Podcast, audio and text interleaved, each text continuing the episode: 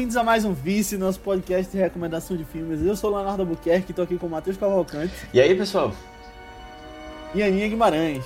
Oi, gente.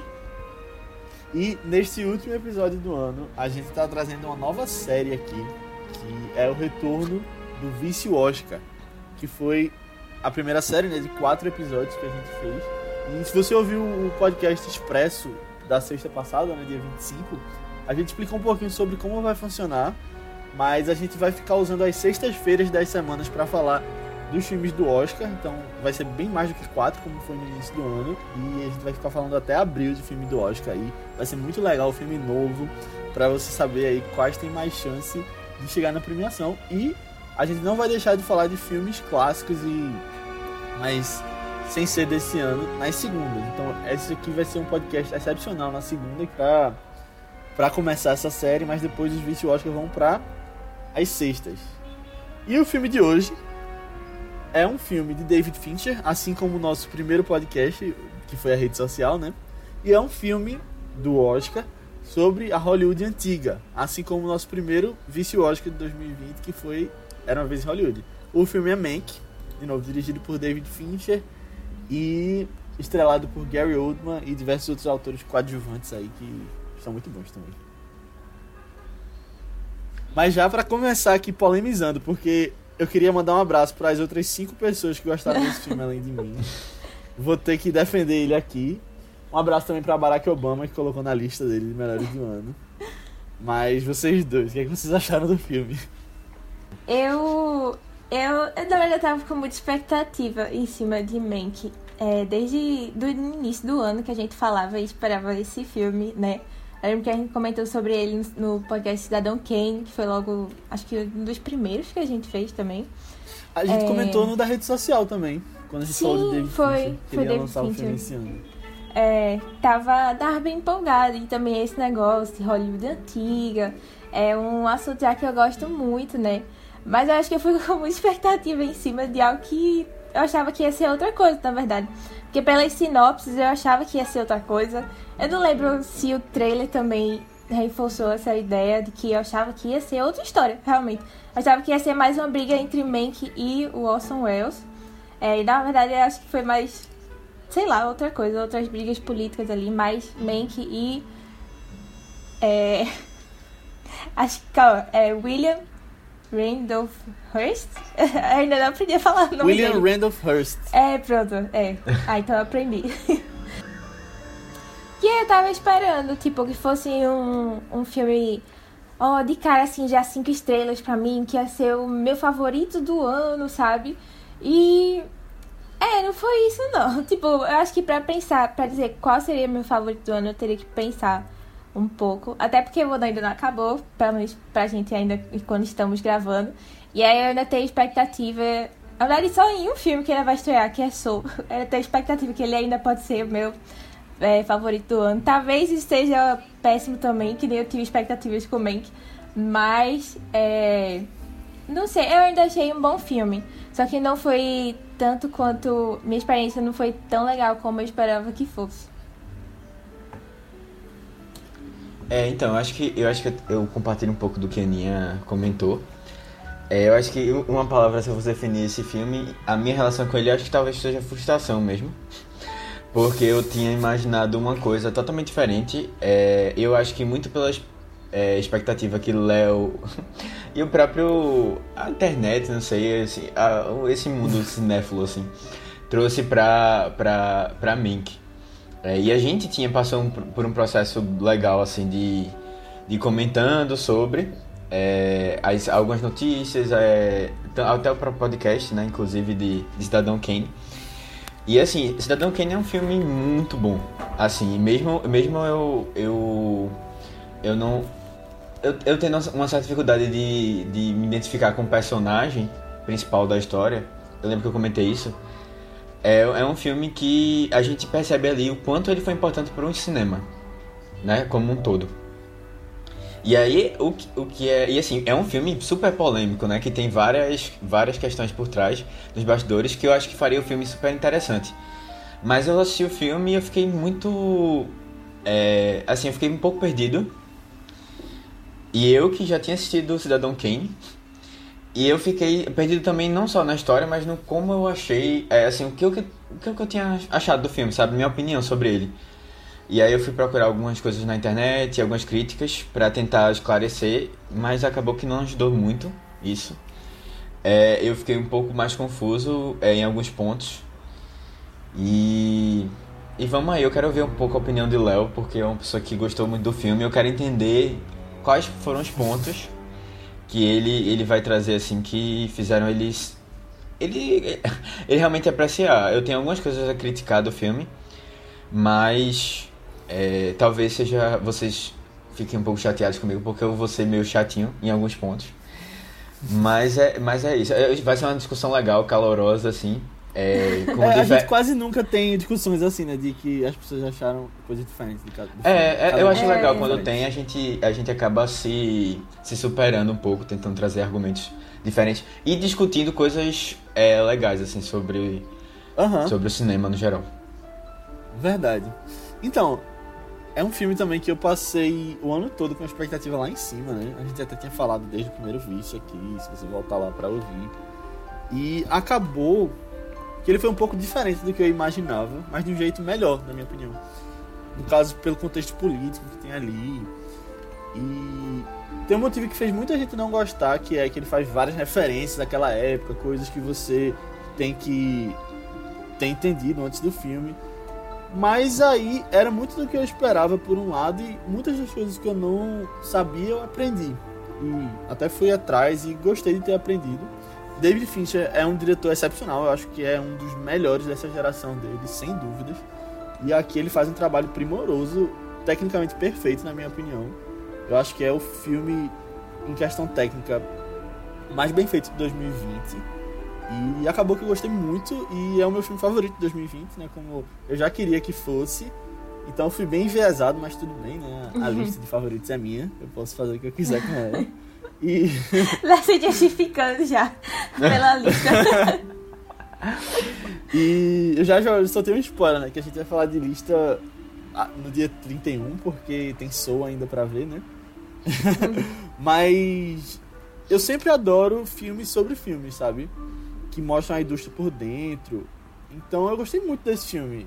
Não tinha como não gostar, aquela coisa dos estúdios. Me lembrou até no início Crepúsculo dos Deuses, aquela coisa dos estúdios também, quando eles têm aquelas conversas em detalhes sobre os filmes que estão é, sendo feitos. E é bem legal. Eu gostei demais mesmo. Os atores são bons e foi uma experiência muito legal. Eu vi três vezes até o momento. Fiquei com vontade de ver mais, mas não deu tempo. Aí eu, eu acho que eu vou ver um pouquinho mais pra frente, as próximas vezes. Melhor, né? Acho que é mais interessante é, você rever quando já passou um tempo pra você ver que tem outras perspectivas. Uhum, é, mas, mas tu é, comentou de Crepúsculo dos Deuses. Era exatamente essa expectativa que eu tinha do filme. De gostar tanto quanto eu amei Crepúsculo dos Deuses. Porque eu achava que ia ser uma vibe mais parecida, assim. Tipo, é, mostrando muito do estúdio da época, mas ainda fazendo umas críticas a ele. E aí eu entendo também Aí eu acho tão maravilhoso o Crepúsculo dos Deuses. Eu tava, sei lá, talvez eu tenha mirado muito alto na expectativa desse filme também. Mas, é, não foi bem isso, né? É, na verdade, você tem outro tipo de crítica aqui, né? Ele fala, é um filme muito atual uhum. também, se você for parar pra pensar com toda a questão das fake news, né? Porque apesar de ser um filme que foi escrito na década de 90, né? A gente vai entrar em detalhes com relação a isso. E se passar na década de 30, ele é um filme que fala muito sobre coisas de hoje, né? Uhum. A, gente vai, a gente vai falando disso mais na frente, mas antes, comenta aí um pouquinho, Léo, qual é a história do filme. Beleza. Uh, o filme acompanha o roteirista que trabalhava como script doctor na década de 30, né, o Herman J. Mankiewicz, que é contratado por Orson Welles para escrever a história revolucionária que iria se tornar Cidadão Kane. Porque, como a gente até falou no podcast de Cidadão Kane, Orson Welles era um prodígio naquela época, né? jovem, da idade da gente praticamente. E ele foi dado uma liberdade no estúdio RKO para fazer o filme que ele quisesse fazer e ele queria fazer um filme grandioso daquela época que veio se tornar Cidadão Kane. Então o Herman, ele é contratado por por Orson Welles para escrever, só que ele sofre um acidente logo no início e torna ele incapacitado e aí ele fica escrevendo o roteiro num rancho deserto, né? Enquanto ele é acompanhado de uma enfermeira e uma secretária para datilografar por ele e aí a gente vai vendo em paralelo a essa escrita do roteiro de Cidadão Kane, que é só a primeira versão, na verdade, né? No final a gente vê que se chama American. É, isso é outra polêmica do filme, porque tem toda uma questão de participação de Orson Welles na escrita, mas a gente vai entrar em detalhes também. Mas paralelo a isso, a gente vê muitas das coisas que levaram Mank, que é o apelido do Remy, né, a colocar detalhes nesse roteiro. E aí você vê bastidores dos estúdios de Hollywood da década de 30, a relação dele com Marion Davis, que era a amante de William Randolph Hearst e de, com o Randolph Hearst também. E a gente vê muito uma questão política dos estudos e principalmente da, das interferências nas eleições, especificamente na eleição da Califórnia de 1934. Isso tudo. Talvez esse último tenha sido um pouquinho de spoiler para o que tem na segunda parte do filme, mas tem essa questão política. É, mas eu acho que esse spoiler não vai estragar a sua experiência, não. Mas de novo, a gente vai entrar em spoilers aqui na nossa conversa. Então, se você não viu Mank, Vá assistir ao filme, ele está disponível na Netflix. É, é, um dos que aparecem lá na página inicial da Netflix e agora a gente vai começar a discussão com spoiler, mas a gente recomenda que você veja Cidadão Kane antes e que você escute o nosso podcast sobre Cidadão Kane para ter todas essas referências já na cabeça quando muitas delas forem citadas no filme. É, então, é, eu acho que a gente já pode começar com uma questão legal que é é essa do filme ser mais aproveitoso, ser mais proveitoso quando a gente assiste o outro filme. E na verdade eu assisti o, o Mank pensando muito é, se uma pessoa que não tinha assistido conseguiria aproveitar alguma coisa. E eu mesmo, assisti, tendo assistido, tendo discutido sobre Cidadão Kane, ainda tive algumas dúvidas é, lá no lá no quando eu fui assistir. E isso para mim foi uma coisa um pouco inesperada. Eu realmente achava que eu teria um pouco mais de, de, de controle assim do, do que é que estava acontecendo. Mas eu, eu fiquei um pouco perdido. E até eu vou tirar algumas dúvidas sobre isso mais pra frente. Mas é, a, a, primeira coisa eu acho é que eu realmente não esperava é, que Orson Welles fosse muito escanteado. Por, primeiro porque eu não lembrava muito de, de, do de Mank na história. É, eu não lembrava quando a gente discutiu do podcast, não fazia ideia. Não, eu acho que a gente comentou sobre ele, mas eu. Foi, foi tu que comentou sobre ele. Mas foi, fui eu que comentei sobre ele, sobre o É, tu que trouxe. Do roteiro? Uhum. Falando do roteiro. Ah, Pode ouvir lá. Eu nunca deixo me surpreender com a memória de Matheus. É, mas assim, eu não lembrava muito dele porque a gente discutiu tanto como a história envolvia o próprio Orson Welles e como ele é que estava querendo é, alfinetar né, o William, William Hurst. E é, toda, toda a questão que veio depois do filme, né, dele ser muito escanteado da própria indústria, por conta disso, né? O William era um cara muito fluente, é, ele chegou a mexer os pauzinhos no próprio Oscar, assim, né? Pra um filme tão importante só ter vencido um, um Oscar. E ele depois acabou indo até pra, pra Europa, né? Pra tentar construir de novo uma carreira lá, né? Ele só voltou a ser reconhecido nos Estados Unidos muito tempo depois. É, e na verdade eu, ele não chegou nem perto, né? Do que ele... É, do que as pessoas esperavam dele no, logo no começo, porque era um cara é, meio prodígio, assim. Veio com, veio com tudo. Infelizmente a carreira dele não conseguiu decolar. E aí eu fiquei pensando, caramba, é, o cara era tão envolvido nessa história. E ao mesmo tempo parece que ele não tem nada a ver, né? Que ele pegou aqui um roteiro de um cara que era genial na época. E aí disse, não, vamos. Deixa eu aproveitar aqui dessa, dessa sua. Dessa sua história, né? Desse seu envolvimento com o personagem. E aí eu vou construir um filme baseado nisso. E isso para mim foi muito estranho, porque eu realmente não imaginava que a coisa pudesse ter acontecido dessa maneira. É, isso vai muito do roteiro de Jack Fincher, né, que ele escreveu na década de 90, que ele parte dessa teoria de que Orson Welles teria tido pouquíssimo envolvimento na, na escrita de Cidadão Kane, mas isso aí não é verdade. É, ele parte disso, vilaniza Orson Welles e o filho dele, David Fincher, né, que dirige o filme, traz essa, esse pensamento do pai sem, sem mudar, né? Você tem, na verdade, o filme mostrando o primeiro rascunho do roteiro e Orson acabou mexendo bem muito mais nas outras versões, né? E o filme realmente leva a crer que todos os créditos deveriam ser de Mank, e isso não é verdade. Foram sete versões do roteiro, até se tornar o que a gente viu de Cidadão Kane. Mas tem um outro filme que fala um pouco mais sobre essa participação de Orson Welles diretamente com o William Randolph Hearst, que é A Batalha por Cidadão Kane. É um documentário e é um conteúdo complementar bem legal para Cidadão Kane, mas tem outro filme ainda que fala um pouco mais sobre a os bastidores e aí é, fala de filmagens e da repercussão depois, que é o filme RKO 281 da HBO de 1999 que acompanha Orson Welles né, nesse, nesse bastidores Cidadão Kane e curiosamente quem faz é, ele é aquele ator que fez o Dente de Sabre em Wolverine 1 e, e que não tem nada a ver com faz ele. o Ray Donovan é, não tem nada a ver Diferente do ator desse filme, que eu achei muito parecido, mais parecido com o Orson mais velho, na verdade. É, eu, eu, eu fiquei um pouco incomodado é, com a, o que eu não achei tão semelhante assim, não. Eu ficava assim, cara, porque eu lembro muito dele, porque ele atua no filme, né? E a gente vê ele atuando em várias, várias idades, assim, né? Tipo, fazendo uhum. papéis de várias. E aí, eu, na hora, não, não me bateu tão forte, não, essa semelhança. Mas aí é uma coisa é, não tão relevante. Eu acho que não tem essa. Eu, eu não sou é, tão preciosista assim não pra, pra ter essa, essa necessidade não. É, eu queria só que ele tivesse mais, mais participação. Mais. Porque aí eu poderia pelo menos tentar identificar alguns traços semelhantes ou não dos dois. Eu poderia até ficar mais feliz com o filme, de repente. Mas esse RKO 281 que eu citei é bem mais mal feito que esse, muito por causa do orçamento limitado também. Mas é uma história interessante.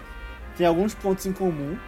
E quem faz Mank é John Malkovich, que a gente citou recentemente aí no podcast de Quero Ser John Malkovich. É, ele deve ter feito perto do filme do roubo de joalheria. Mas mostra também essa questão da amizade de Mank com Marion. E lá a ideia do filme é dita como tendo sido toda de Orson Welles e eles trabalham no início de um jeito mais colaborativo.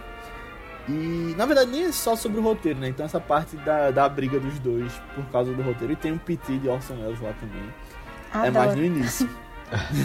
Essa cena do é... PT é maravilhosa.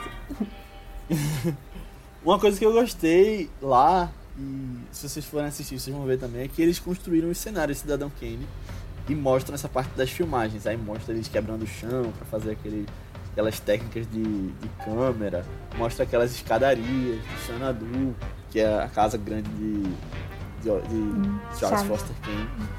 E assim, é, vale a pena ser visto. Eu prefiro Mank muito mais, mas ele mostra uma perspectiva mais fidedigna, mais amigável, não sei se fidedigna, mas mais amigável com Orson Welles. Talvez seja mais fidedigna, mas só, assim, eu não sei questão de direitos autorais, é, se tá certo ou não, mas ele tá disponível no YouTube. Então, se vocês quiserem ver, só olharem lá.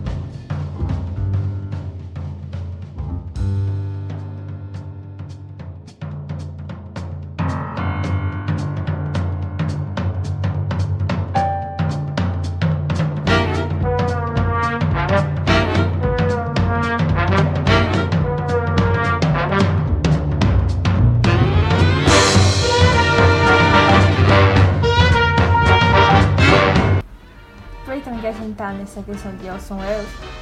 Ah, eu acho que essa foi a parte que mais me decepcionou, assim, também, né? Tipo, eu já tinha falado que eu esperava que fosse uma briga mais entre ele e Mank, mas... Ah, sei lá, eu gosto muito de Orson Welles, eu gosto muito dele. É, foi vocês falando aí dele, desse negócio dele querendo fazer é, um filme muito grandioso. Você olha assim e pensa, e ele fez, né? Com 23 anos de idade, Sim. ele foi lá e fez, realmente. Eu fiquei pensando como teria sido o resto tipo, da carreira dele, assim, se ele tivesse tido toda essa outra liberdade criativa, essas coisas não tivessem sido tão deixadas de lado desde o início também, sabe? Tipo, eu acho que ele fez grandes filmes, filmes bem legais depois. É que também se tornaram outros clássicos. Mas nada nível Cidadão Kane também, né? É... Eu fiquei muito triste, muito triste com a representação dele. Talvez porque eu sou mais fãzinha, assim. E eu acho que ele foi. Sei lá, ele é um dos vilões do filme. Eu não sei se esperava exatamente isso. Porque eu acho que, tipo, eles omitiram. Eu senti como se tivessem enganado, porque eles omitiram é, essas informações de que ele ajudou no roteiro só pra, sei lá, puxar mais a briga pro lado de Mank. E aí a gente tem aquele final que eu acho muito desconexo com o filme. Eu acho muito. Sei lá, parecia mostrar só uma picuinha dos dois, assim, tipo, olha só como eles estão chateados na vida real, isso aí foi toda uma treta. Só que parece que a gente não vê toda essa treta no filme. A gente ficava mais vendo a treta de Mank com os estúdios lá. É... E, tipo, tem a conversa com o Orson no final, né?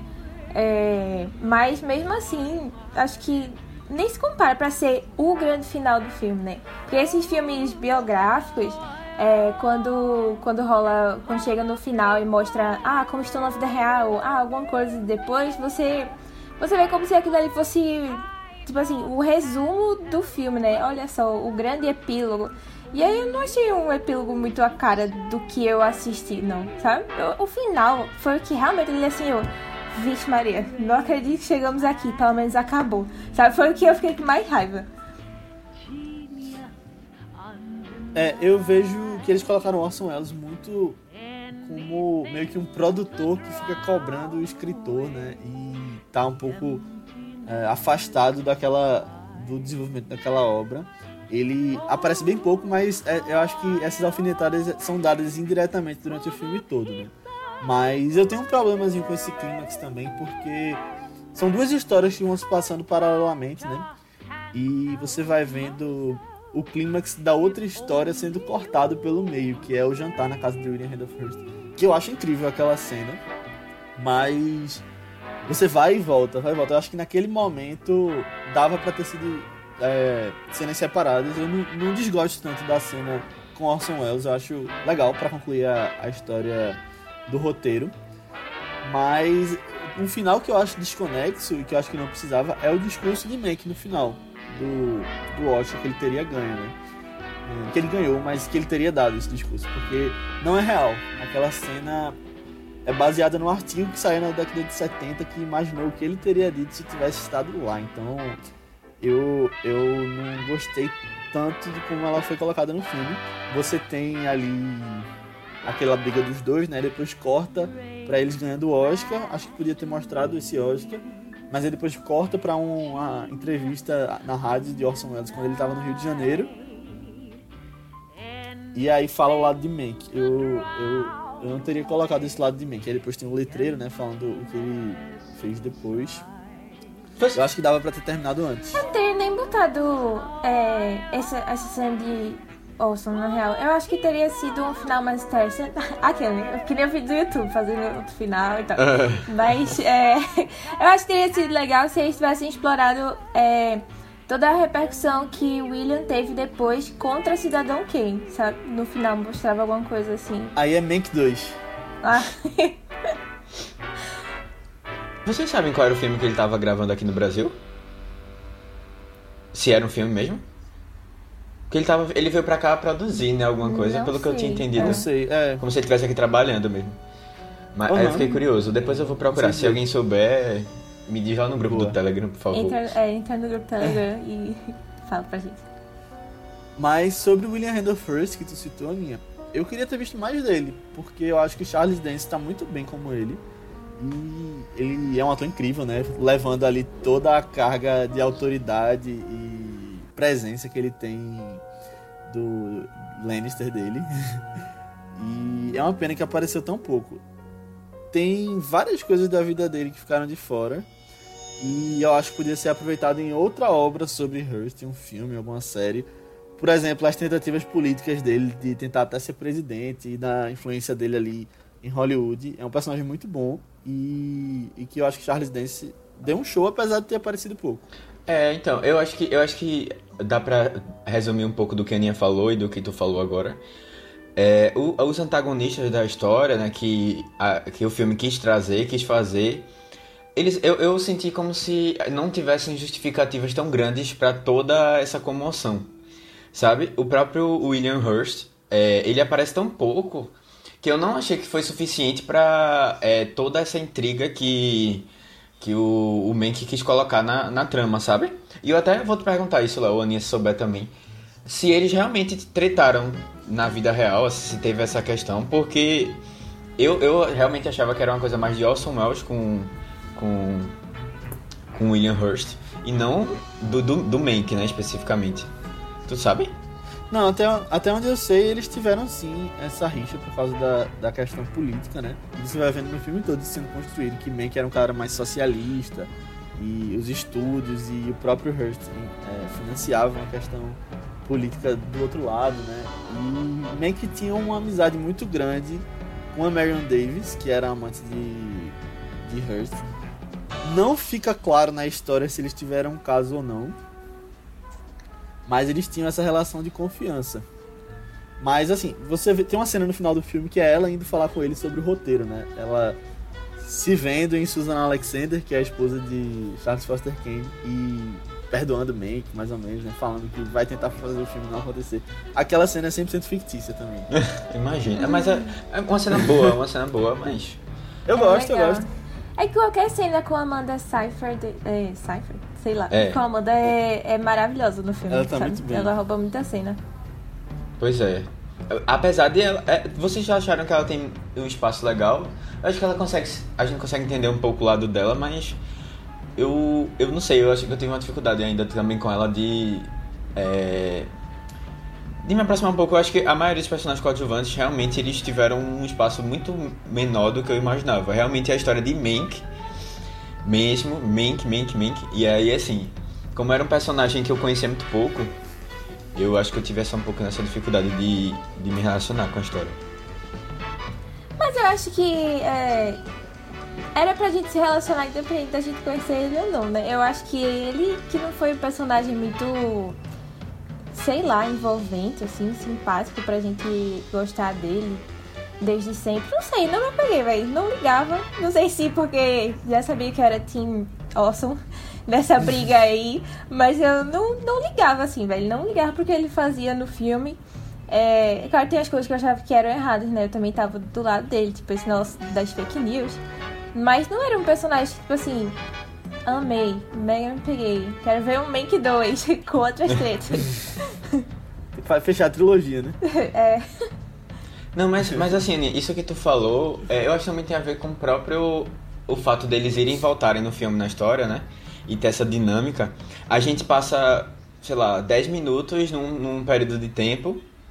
E aí eu acho que É. não teve tan, não tinha tanto desenvolvimento assim, né, nesse, nesse trecho, aí você já pula pra o volta, né?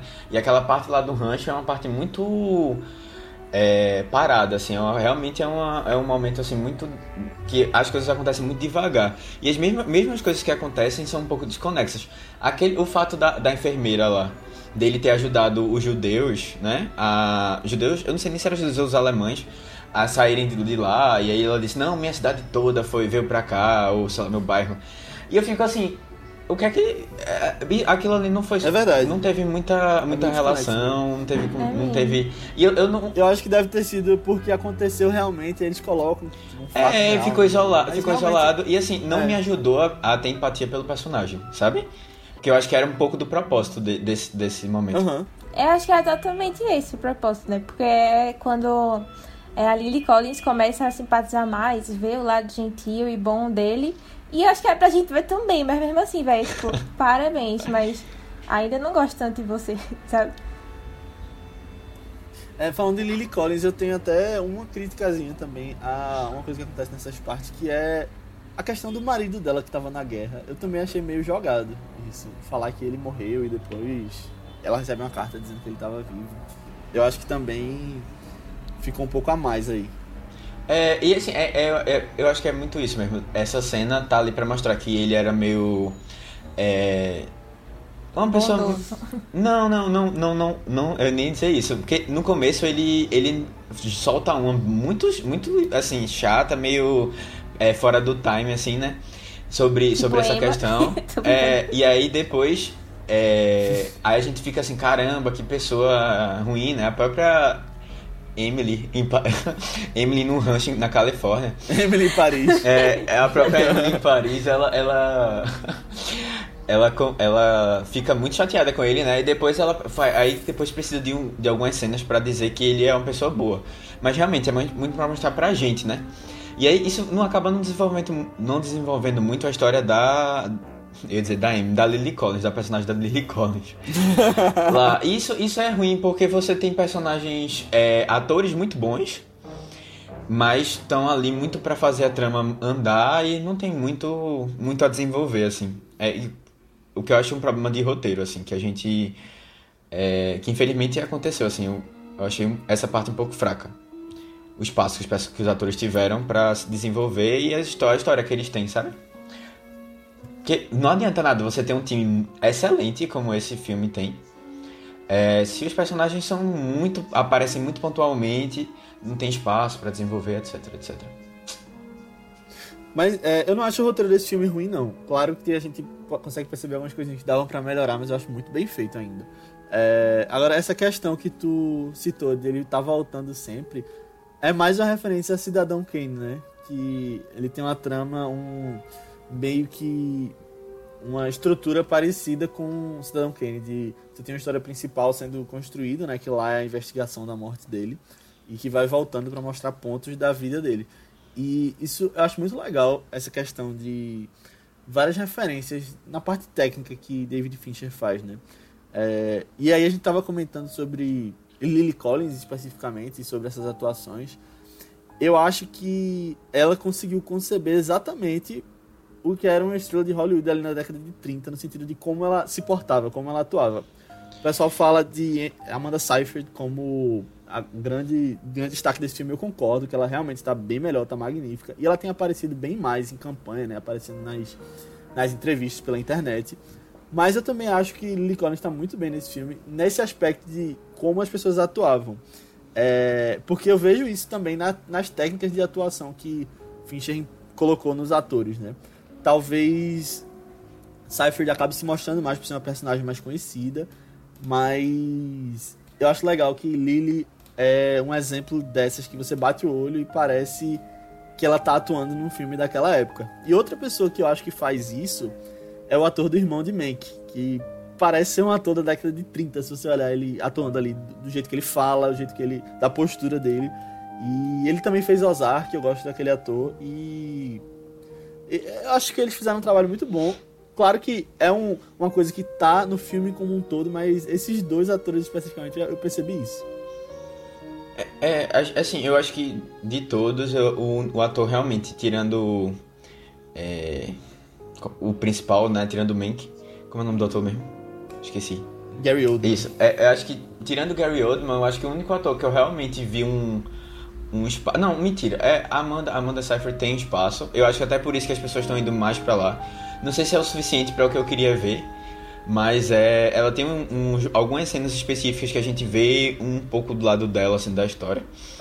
É, o que não acontece com, com nem com Orson Welles, nem com é, o William, William Hurst, mas é, o, o, o diretor, ou sei lá, o chefão lá da MGM, esse sim, L.B. Mayer. é, ele, é um, ele é um personagem mais interessante. Eu acho que o filme consegue trabalhar ele bem. E o ator é muito bom, assim, tem umas cenas muito legais. Eu acho que é, ali ele foi eles dois, né, o, é o principal e é, e ele principalmente eu... Eu- gostei muito. Eu gostei muito dele também. Eu acho que a gente pode discutir mais pra frente no podcast questão de chances de Oscar. É, eu vejo que tentam puxar a onda do ator coadjuvante pra Charles Dance, que tá com William Randolph Hearst. Mas esse ator do L.B. Mayer que tu citou, né, que é o Arliss Howard, que é um veterano em Hollywood. Ele tá incrível nesse filme. Se você pegar a qualidade de atuação e a questão dele aparecer bem mais, é, Eu não sei como vai ser a questão de direcionamento de campanha, mas eu acho que ele merecia com certeza muito mais. É, e só aquela cena que ele tá falando para os funcionários do estúdio sobre as dificuldades, né, pós crise de 29 e que eles iam ter que fazer cortes de salário. Eu acho muito legal a emoção que ele passa. É, esse é a melhor cena do filme, né? Porque tem toda a construção até ela, dele andando É, no deles andando também, juntos, passando pelos passando pelo- estúdios. Isso. Uhum. É, essa parte dos estúdios eu acha- eu achei realmente bem legal. É, e eu acho até que ele tem um, um espaço, um desenvolvimento mais, mais interessante no filme. Posso trazer uma, uma questão aqui? Vocês acham, tipo assim, longe de reclamar, pois adoro esse homem e as coisas que ele faz. Mas vocês acham que Charles Dance tá muito é, typecasted, sabe? Tipo, mais, fazendo mais do mesmo sempre? Porque eu acho que já é um, o terceiro personagem dele que eu acho que é muito parecido. Desde Tywin, eu só vejo ele fazendo mais Tywin nos cantos.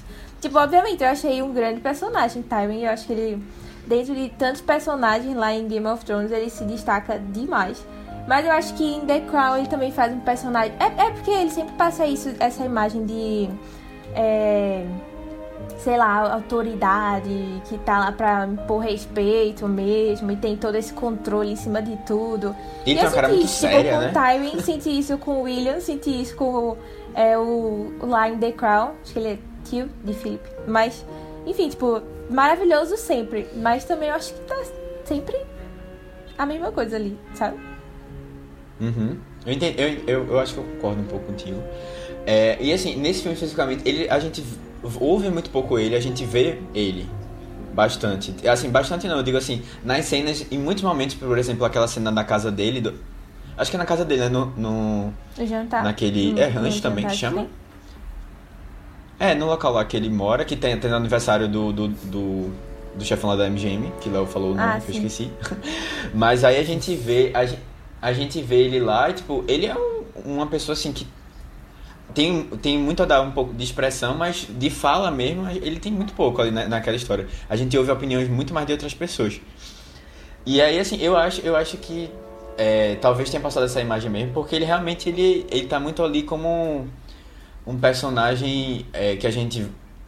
é, que o filme coloca ele como antagonista, mas que tá muito alto, assim, sabe? Poucas vezes ele desce pra, pra participar das cenas, assim. Aí eu acho que talvez tenha É. dado essa impressão, porque o, o Tywin Lannister é isso mesmo, é um. É um, Não, um mas eu acho que personagem assim, bem muito. melhor também. Porque eu acho que dá pra gente ver a mão dele em cima de tudo lá. Aqui eu acho que eu senti um pouco mais falta, assim. Tipo, eu acho que até o antagonismo foi muito mais com o dono do estúdio do que o William. William e si, sabe? Pelo menos, sei lá, Hurst. em questão de interações É. com o Mank. A gente só vê, sei Uhum. lá, ele é quem financia tudo, aparentemente, ali. Mas Sabe, queria ver mais disso, queria ver ele financiando, ou ele, sei lá, mais as opiniões dele. Tramando as filme, coisas. alguma coisa assim. É, é. Algo mais assim mesmo. Mas Charlie Dance ainda adoro. Quero ver mais coisas com ele mesmo. Tô deixando só no final.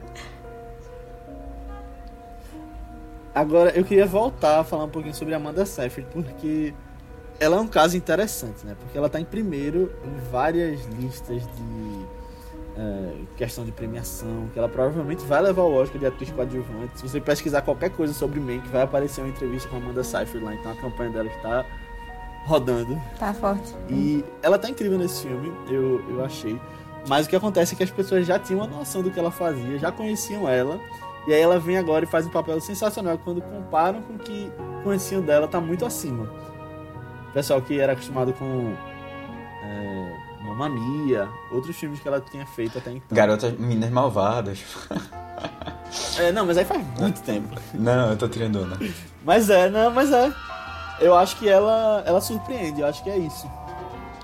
Eu não sei, é Léo, eu sempre tive uma, uma opinião dela como sendo uma pessoa mais pux, pux, que, assim, pra filmes, é, não, eu não vou dizer filmes de Oscar, mas assim, esses filmes que não são tão, tão pop assim, sabe? Eu não sei se foi o caso dos Miseráveis, É verdade, ela fez Miserável. ah, eu não sei se tem a ver com isso, mas ser. é, eu, eu acho que realmente ela, ela tava meio apagada, sabe? Esse, esse tempo assim, ela passou um tempo meio num limbo assim, e foi legal ver ela assim. Acho que foi, eu acho que não, não, não deixou de ter uma surpresa quando você vê ela fazendo um bom um papel assim interessante, com destaque, sabe? Num filme grande. Uhum. E ela tá muito simpática nesse filme. Você vê, você gosta dela. Pois é. É, é um negócio tão, tão absurdo, assim, as pessoas que conseguem ser tão encantadoras, tá ligado? É. Uhum. De você, assim, realmente, pô, caramba. É de você ficar impressionado, assim, com, É, com ela. é diferente de todos os outros personagens do filme. Eu acho que ela é a mais, tipo, que. É, mas no sentido é? assim. É, eu acho que ela é a que mais logo de cara você já compra e abraça muito a personagem, sabe? Aí eu me importava com ela, eu queria que ela aparecesse mais mesmo, eu gostava da história dela, assim.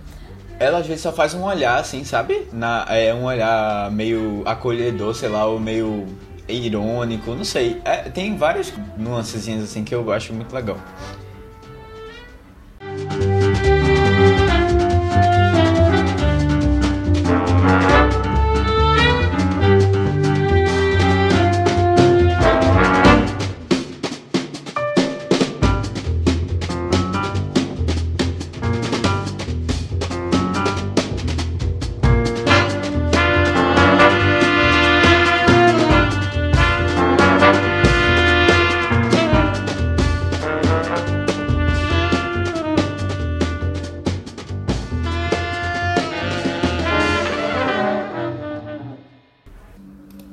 Coisa que eu acho sensacional nesse filme, que talvez seja a melhor parte dele pra mim, é a questão dos aspectos técnicos.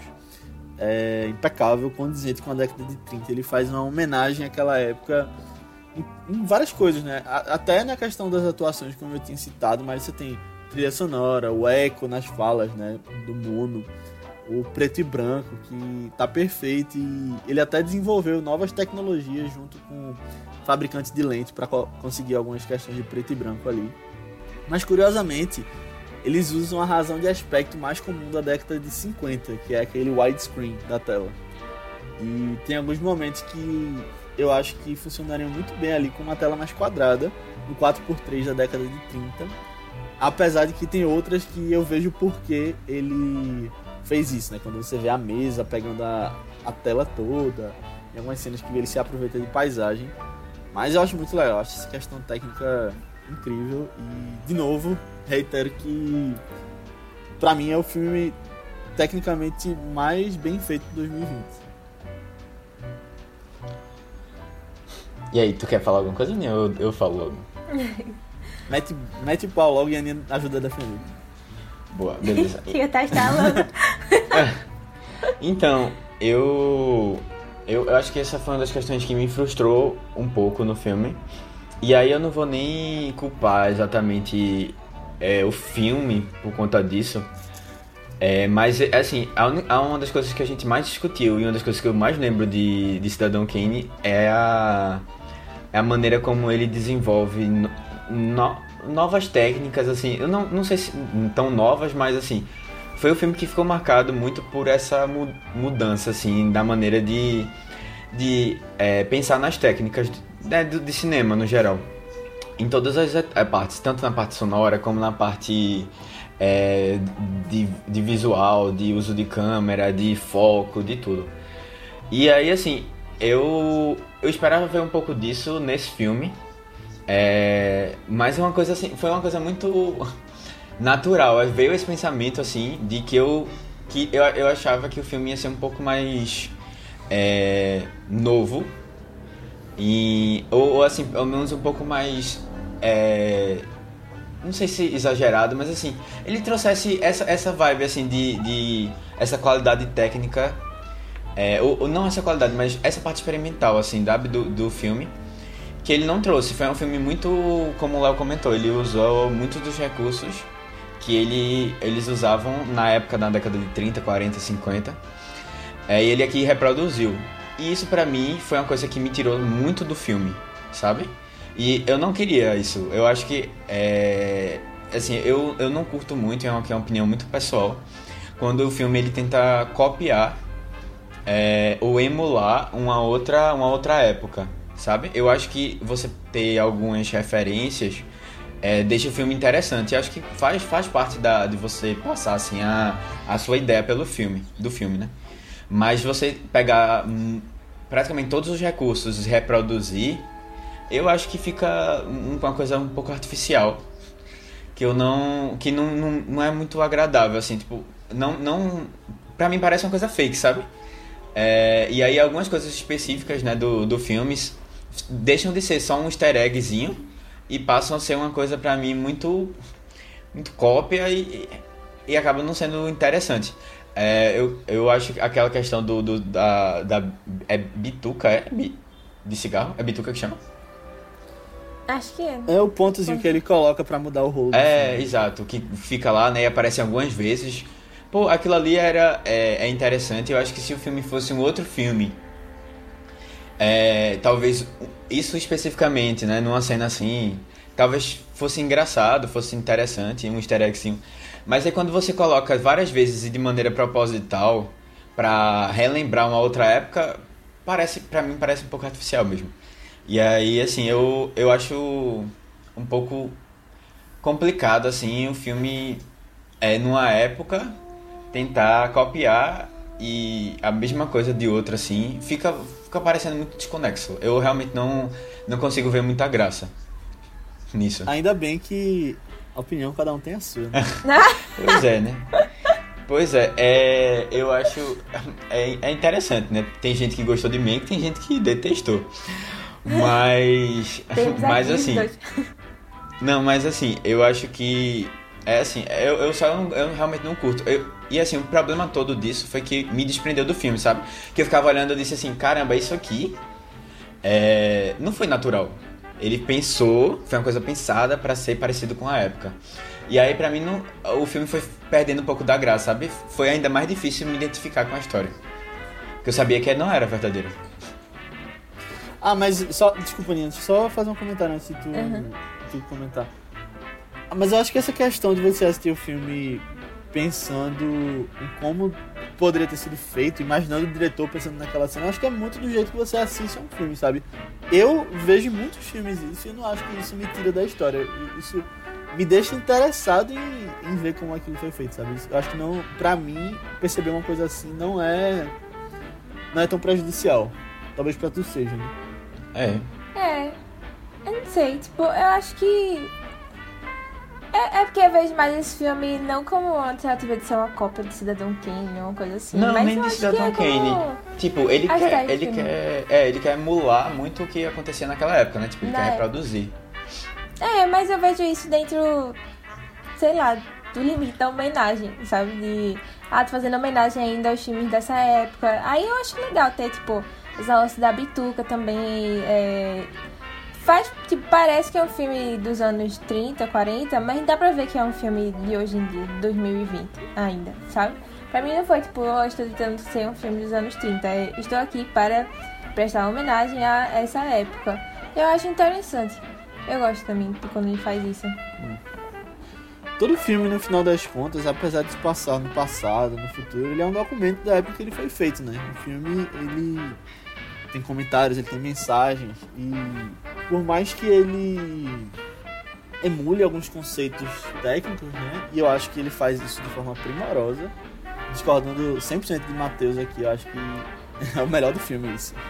Mas você tem uma atualidade nele na, no discurso, né? É, na questão das fake news, ali na parte da, da eleição da Califórnia. E eu acho que você pode comparar até com a ascensão do que foi o governo Trump, com o discurso de que os imigrantes estariam roubando o emprego dos americanos, e que aqui vai ter tanto emprego na Califórnia que gente de fora vai vir e os estúdios vão ter que se mudar para a Flórida. E até mesmo toda a questão em volta das fake news, né, que é uma das pautas mais atuais que existem, que muita gente acha que é coisa do século XXI com a internet, mas que existe desde o início do jornalismo. Eu acho que nessa questão do, do discurso você consegue ver que ele é um filme de 2020 claramente. Apesar também do roteiro ter sido escrito na década de 90. Entre aspas, foi né? aprimorado. é. Mas só, isso aí é só pra dizer que eu não acho que eles sejam. Ele, tipo. Eu acho que você consegue ver que é um filme atual, mas você tá ali imerso na história como se você estivesse vendo um filme da década de 30 e 40, que é a vontade de, de David Fincher, né? Apesar dessa questão da razão de aspecto, né? Do widescreen. Mas eu, eu acho que ele é feito justamente para você ficar imerso como se você estivesse vendo um filme daquela época, sabe? Mas ele ainda é um filme atual. Aham, uhum. assim, é, eu, eu acho só assim que o filme ele precisa ser crível. pra gente tentar acreditar. Não, não no sentido assim, de que a gente. Ele tá lá pra gente acreditar naquela história, sabe? E ele, Eu ele não sei, fazer Matheus, com, eu que, que- com que ele seja, tipo, que a gente goste da história, é, se identifique com o personagem e ache aquilo, que aquilo é verdade, sabe? Porque só quando a gente percebe que a não, coisa eu é. não concordo não. Eu acho que, tipo, o cinema é diferente da realidade. Você tem muitas coisas que os filmes trazem que acabaram se tornando coisas que são de filme só. E aí eu acho que a própria questão do filme ser em preto e branco, é, isso é uma coisa de cinema, sabe? Antes da, do advento da cor e tal. Você ia pra assistir um filme que já não era a sua realidade porque tava em uma cor completamente diferente, sabe? Você saber que aquilo é coisa de cinema. Não, mas eu não tô Não é só falando, Léo, que, que o filme ele precisa ser real. Eu tô falando que a gente precisa acreditar naquilo que tá sendo apresentado lá. Tipo, no universo do filme. Do universo do filme, entendeu? Então, assim, tipo, é, Uhum. pra que a gente se identifique com a história e que a gente consiga, é, de alguma maneira, ser afetado por ela. E aí eu acho que é, o filme, quando ele fez isso, eu me distanciou. E aí eu, eu não acreditei que aquilo era uma história de verdade, sabe? E aí eu fiquei meio. Pô, porque e se isso acontece uma vez, é, você fica incomodado uma vez, todas as vezes depois que foram, foram acontecendo, eu ficava lembrando disso, sabe? E aí foi uma coisa, tipo. é, foi um, um momento específico que eu pensei nisso. Caramba, isso aqui não é. Não é. A gente tá fazendo isso agora, tipo, não é um filme da década de 30. E aí, depois que acontecia várias vezes, eu ficava lembrando, aí eita, isso, aí isso acabou me incomodando um pouco. Mas voltando para a questão política barra é, de fake news, assim, que o filme traz, pra mim esse é o ponto mais legal da história. É, dele conseguir ser, ser. trazer ser atual, sabe? Eu não esperava isso dele, esse tema, esse tópico. Hum, Porque a gente, realmente eu esperava totalmente uma coisas totalmente diferentes. Inclusive na questão de como eles vão mostrar os bastidores do, do filme. Eu não esperava que ele fosse tão político. Eu achava que ia ser uma coisa muito mais de. Ah, como é que gravaram as cenas, ou como é que funciona a dinâmica no estúdio, etc. E foi uma outra coisa. Foi. é, como a questão política influencia e é influenciada pelo cinema, né? E isso aí eu achei, eu achei legal, apesar de não ser o que eu tava pensando em mente, isso aí foi uma coisa que me fez me conectar com o filme. Eu, é, é- foi interessante que um filme que, é, da, que, que quer contar uma história da década de 30, né, é, consegue ser tão atual assim. Isso torna ele É. mais relevante, eu acho. Legal. Acho Isso, isso, tipo, eu acho que mais perto desse desfecho das fake news, assim, que é quando tá. É, sei lá, perto, eu acho que perto da eleição em si, né? Eu acho que realmente é bem interessante, mas eu não sei se foi a construção pra chegar nesse momento que eu não gostei. Não sei se é porque ficava com muito vai e vem. É, tá pensando, acho que o que eu realmente não gostei tanto do filme e me desprendia mais era esse negócio do vai e vem. Porque aí eu ficava muito perdida nas coisas, eu não conseguia me apegar a nada, e quando eu vejo já caía de novo pra uma outra cena, e aí não aparecia mais dos personagens. Eu não sei, eu, eu, eu, eu sinto que eu tive uns problemas, assim, pra me conectar com o filme, mas em outras questões diferentes em relação a esse de Matheus. É, e eu acho que, sei lá, eu, é, eu gosto de umas coisas políticas, mas eu acho que eu gosto das questões políticas quando são algo bem empolgantes, assim, sabe? E eu não achei que meio que foi muito empolgante, não, pra mim, nessa parte. Tipo, eu acho que o mais empolgação que teve com essa questão nossa política foi realmente a cena da festa, né? Que aí tem aquela montagem maravilhosa é, dele da contagem dos votos e aí ele apostando lá, apostando que nem tinha lá com os E a produtores. esposa se levantando e saindo. É, a esposa se levantando. A esposa, velho. A esposa, coitada. Não sei o que que ela tá fazendo no filme também, porque ela não faz nada. Mas, é. Bicho, eu acho que ela faz sofrer, na verdade. Fico meio revoltada com a esposa, coitada mesmo. Mas, não sei. Pobre Sarah, né? É, o próprio, o próprio Ah, ele, É. ele fica se perguntando várias vezes no filme porque a esposa ainda tá com ele. É, eu também Ela ficava perguntando, co- ele- por que, ele- você tá é. com? Larga esse homem, pelo amor de Deus. Eu acho que no final ela, ela larga, né? Ele porque ela. Não? Eles Ah, estão não. juntos? Porque, tipo, Ela vai andar de cavalo só no rancho. ela tá. Aparece no Ela rancho? sai da. Não lembro Por disso. incrível que Ela vai no pareça, rancho. ela não larga ele. Caramba, Ela larga eu, eu ele. Mas jurava eu acho que ela que ela aparece tinha pouco largado. também. Eles falam dos filhos dele e tal, e também aparece pouco. Eu acho que poderia ter mostrado um pouco mais disso, né? Talvez de flashbacks, essa parte familiar dele. Esse primeiro É. flashback é ele com ela, né? Ele bêbado mostrando É. o que a gente vai ver durante o filme todo.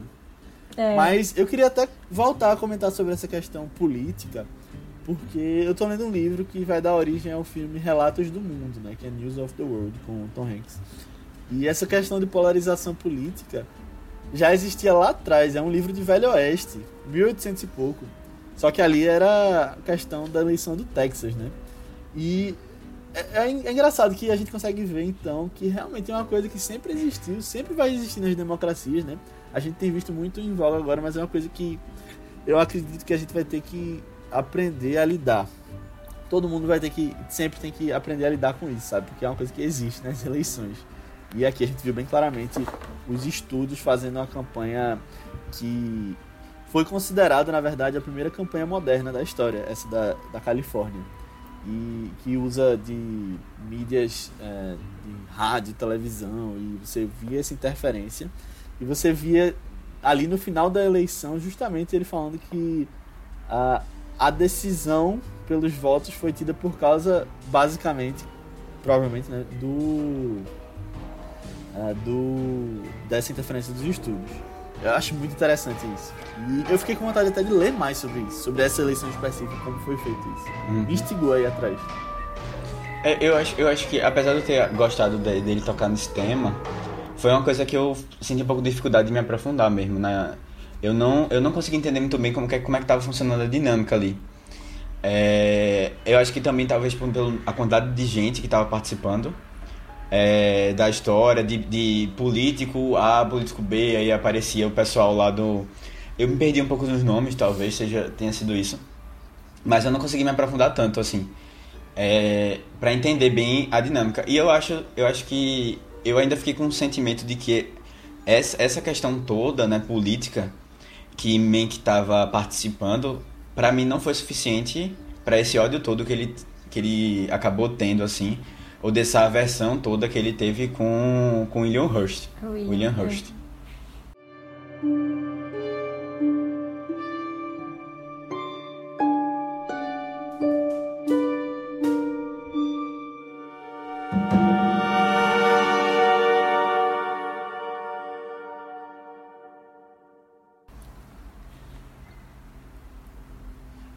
Essa questão do filme depender de material complementar é um- uma coisa que batem bastante, né?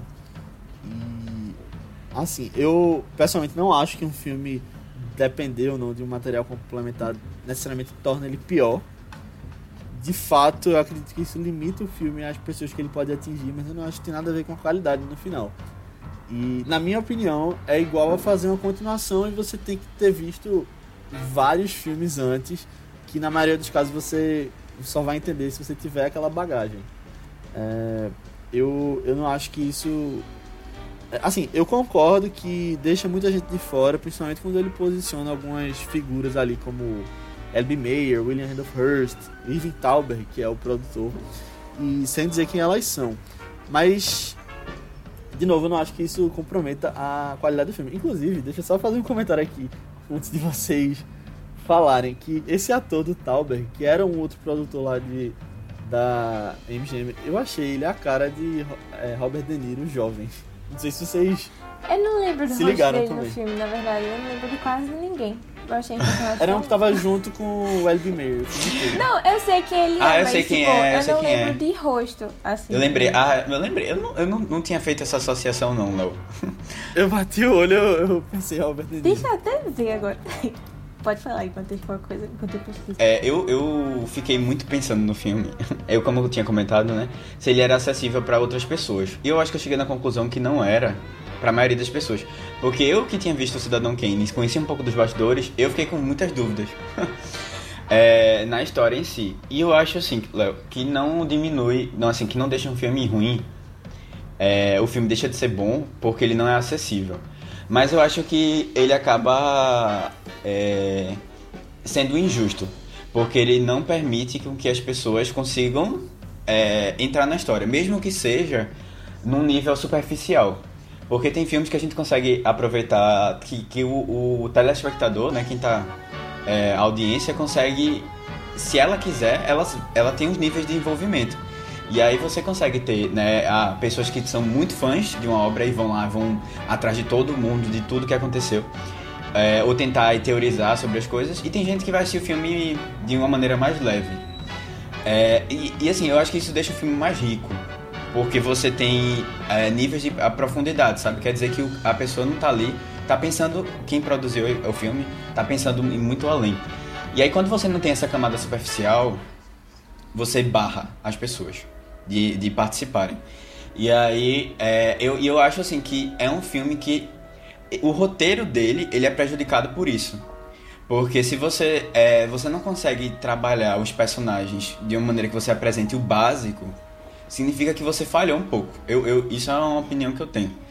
É, e aí, por isso, por isso eu acho até que eu, eu, eu tenho umas questões assim maiores com esse roteiro mesmo. Mas é, eu, eu, eu gostaria que um, um, certo nível assim fosse apresentado com mais tranquilidade, com menos detalhe.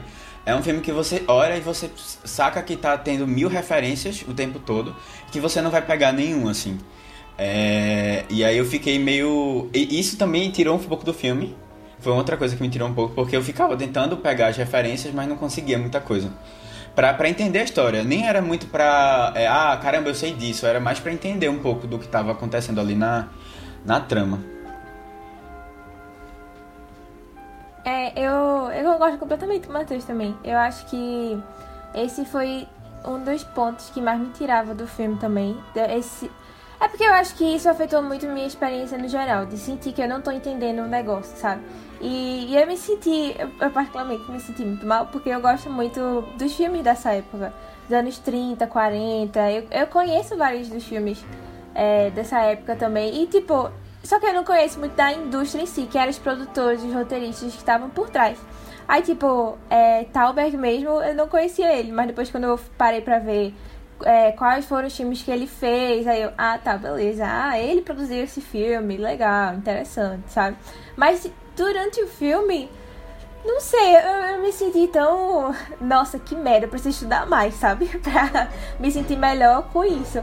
E, mas eu acho que não foi, no geral, uma experiência boa não, não saber, sabe?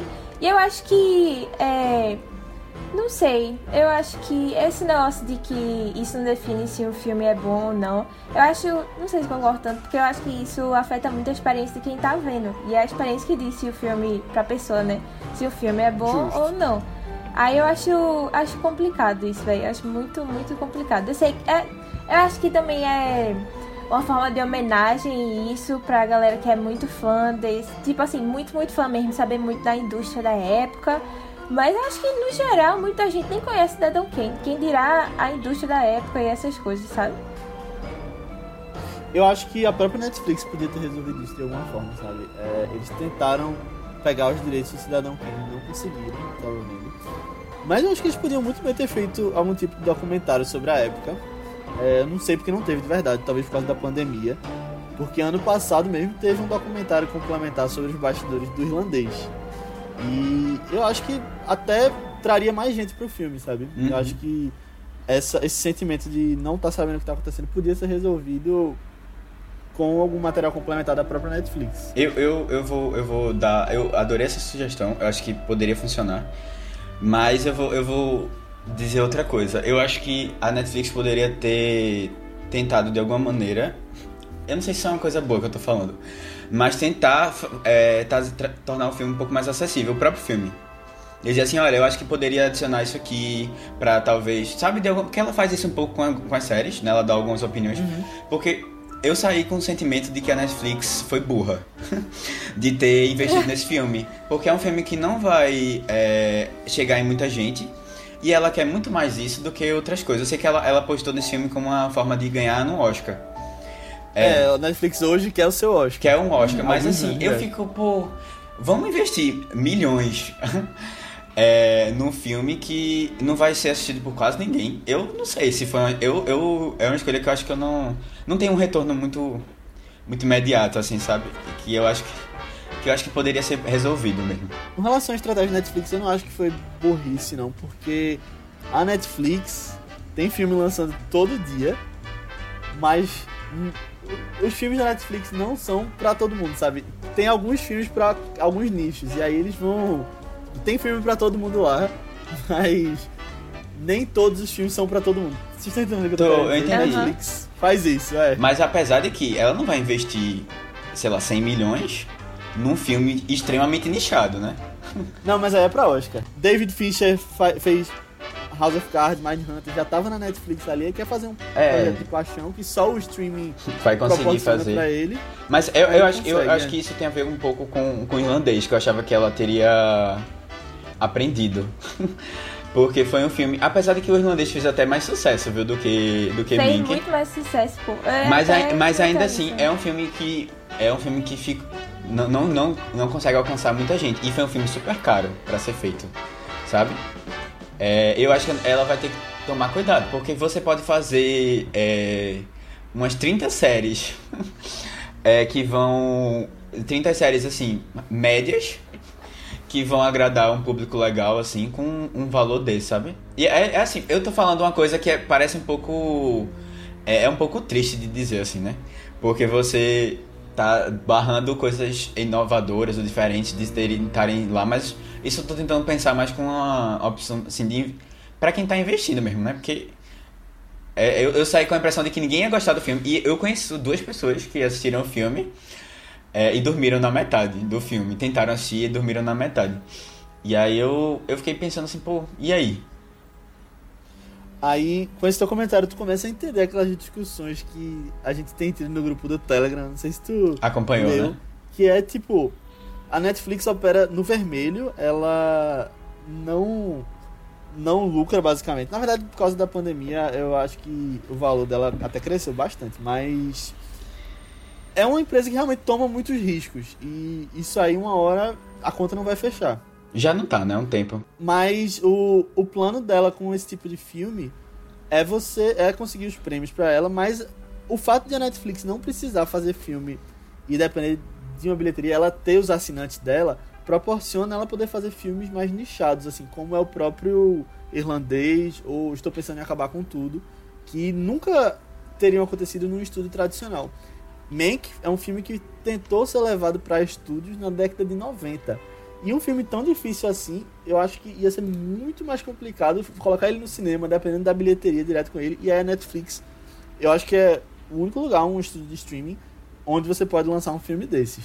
Que é tão difícil que pouca gente iria assistir e gostar, mas que vai trazer talvez um resultado em premiações, né? É, eu acho que, assim. Eu estranhei até um pouco a recepção de Mank. É, não tudo pelas críticas negativas ou positivas, assim, eu tô falando do público no geral, sabe? Porque David Fincher é uma pessoa que tem um, um nome muito pesado hoje em dia, muito pesado. Tipo, eu acho que todas as gerações, principalmente, eu esperava ver mais gente, sei lá, da cidade, assim, mais jovens também. Oh, meu Deus, o novo filme de David Fincher, pelo menos sabendo que é dele e indo por curiosidade pelo diretor, por já amar esses outros grandes que ele tem, Clube da Luta, Garota Exemplar, sabe? Tipo, ele é um diretor e só de estar o nome dele lá já atrai muita gente. E eu não vi isso, eu não vi ninguém é, fora do núcleo mais cinéfilos assim se interessando e divulgando Mank, sabe? E aí eu fiquei, caramba, porque é, eu também me lembrei de um pouco do irlandês nessa época, porque Scorsese também é uma pessoa que tem um nome muito grande, né? É, e o filme dele tem, tipo, 3 horas e 20. Eu não sei se é mais pela zoação que ficou muito conhecido, né? É, Das acho que pessoas assim, ah, virou uma É porque ele, ele tinha ficado polêmico senti- também. É o, o, Scorsese, né? Tinha se envolvido Na nas polêmicas, estava todo mundo comentando. Foi, mas pelo menos, tipo, foi um filme que eu acho que eu senti mais gente, pelo menos, curiosidade atrás, assim, por mais que dormisse no meio também. Mas eu via mais gente, tipo, todo mundo falando sobre. Eu fiquei, putz, mas ela tá fazendo filme pra premiação, mas será que o povo só vai se interessar mais quando for daqui a uns quatro, três meses, quando começar o Oscar mesmo? Mas assim, esperar É, talvez, quatro meses talvez. pro filme ter a esperança de fazer mais sucesso? Tipo, eu acho que é, Chicago. Como é? é Os sete de Chicago. se- é, os sete de Chicago. Foi um filme que fez muito mais burburinho quando lançou. Entre todo mundo, Uhum. sabe? Não só uma coisa mais especializada, assim. É, mas também é um filme mais fácil, né? Bem mais fácil. É e aí que, que a gente tá não, conversando, né? justamente. É justamente. Agora, é engraçado que o irlandês não ganhou nenhum Oscar, né? Se eu não tô enganado. Foi. Foi, concorreu a 10 e não ganhou nenhum. Será que vai acontecer com o Mickey? Vamos deixar essa interrogação. Eu acho que não, porque é um ano mais. Mais Complicado. né? É mais complicado, é com É, mais fraco mesmo. filmes tendo sido adiados e tal. Eu não sei se eu tenho um filme que eu amei incrível. Não, mentira, tem um. Ah, eu tem, tenho. Tem um. Tem um filme que eu gostei muito. Eu acho que eu- mas eu vou deixar, eu vou deixar aqui no, no ar, porque depois a gente pode comentar sobre isso. Boa. É, eu queria só dizer também que esse é um projeto muito pessoal pra David Fincher, né? Que é um roteiro do pai dele que ele tentou vender na década de 90 e não conseguiu. E aí o pai faleceu depois, mas Jack Fincher, que era o pai dele, era jornalista e trabalhava com cinema e esse é o primeiro trabalho dele na indústria.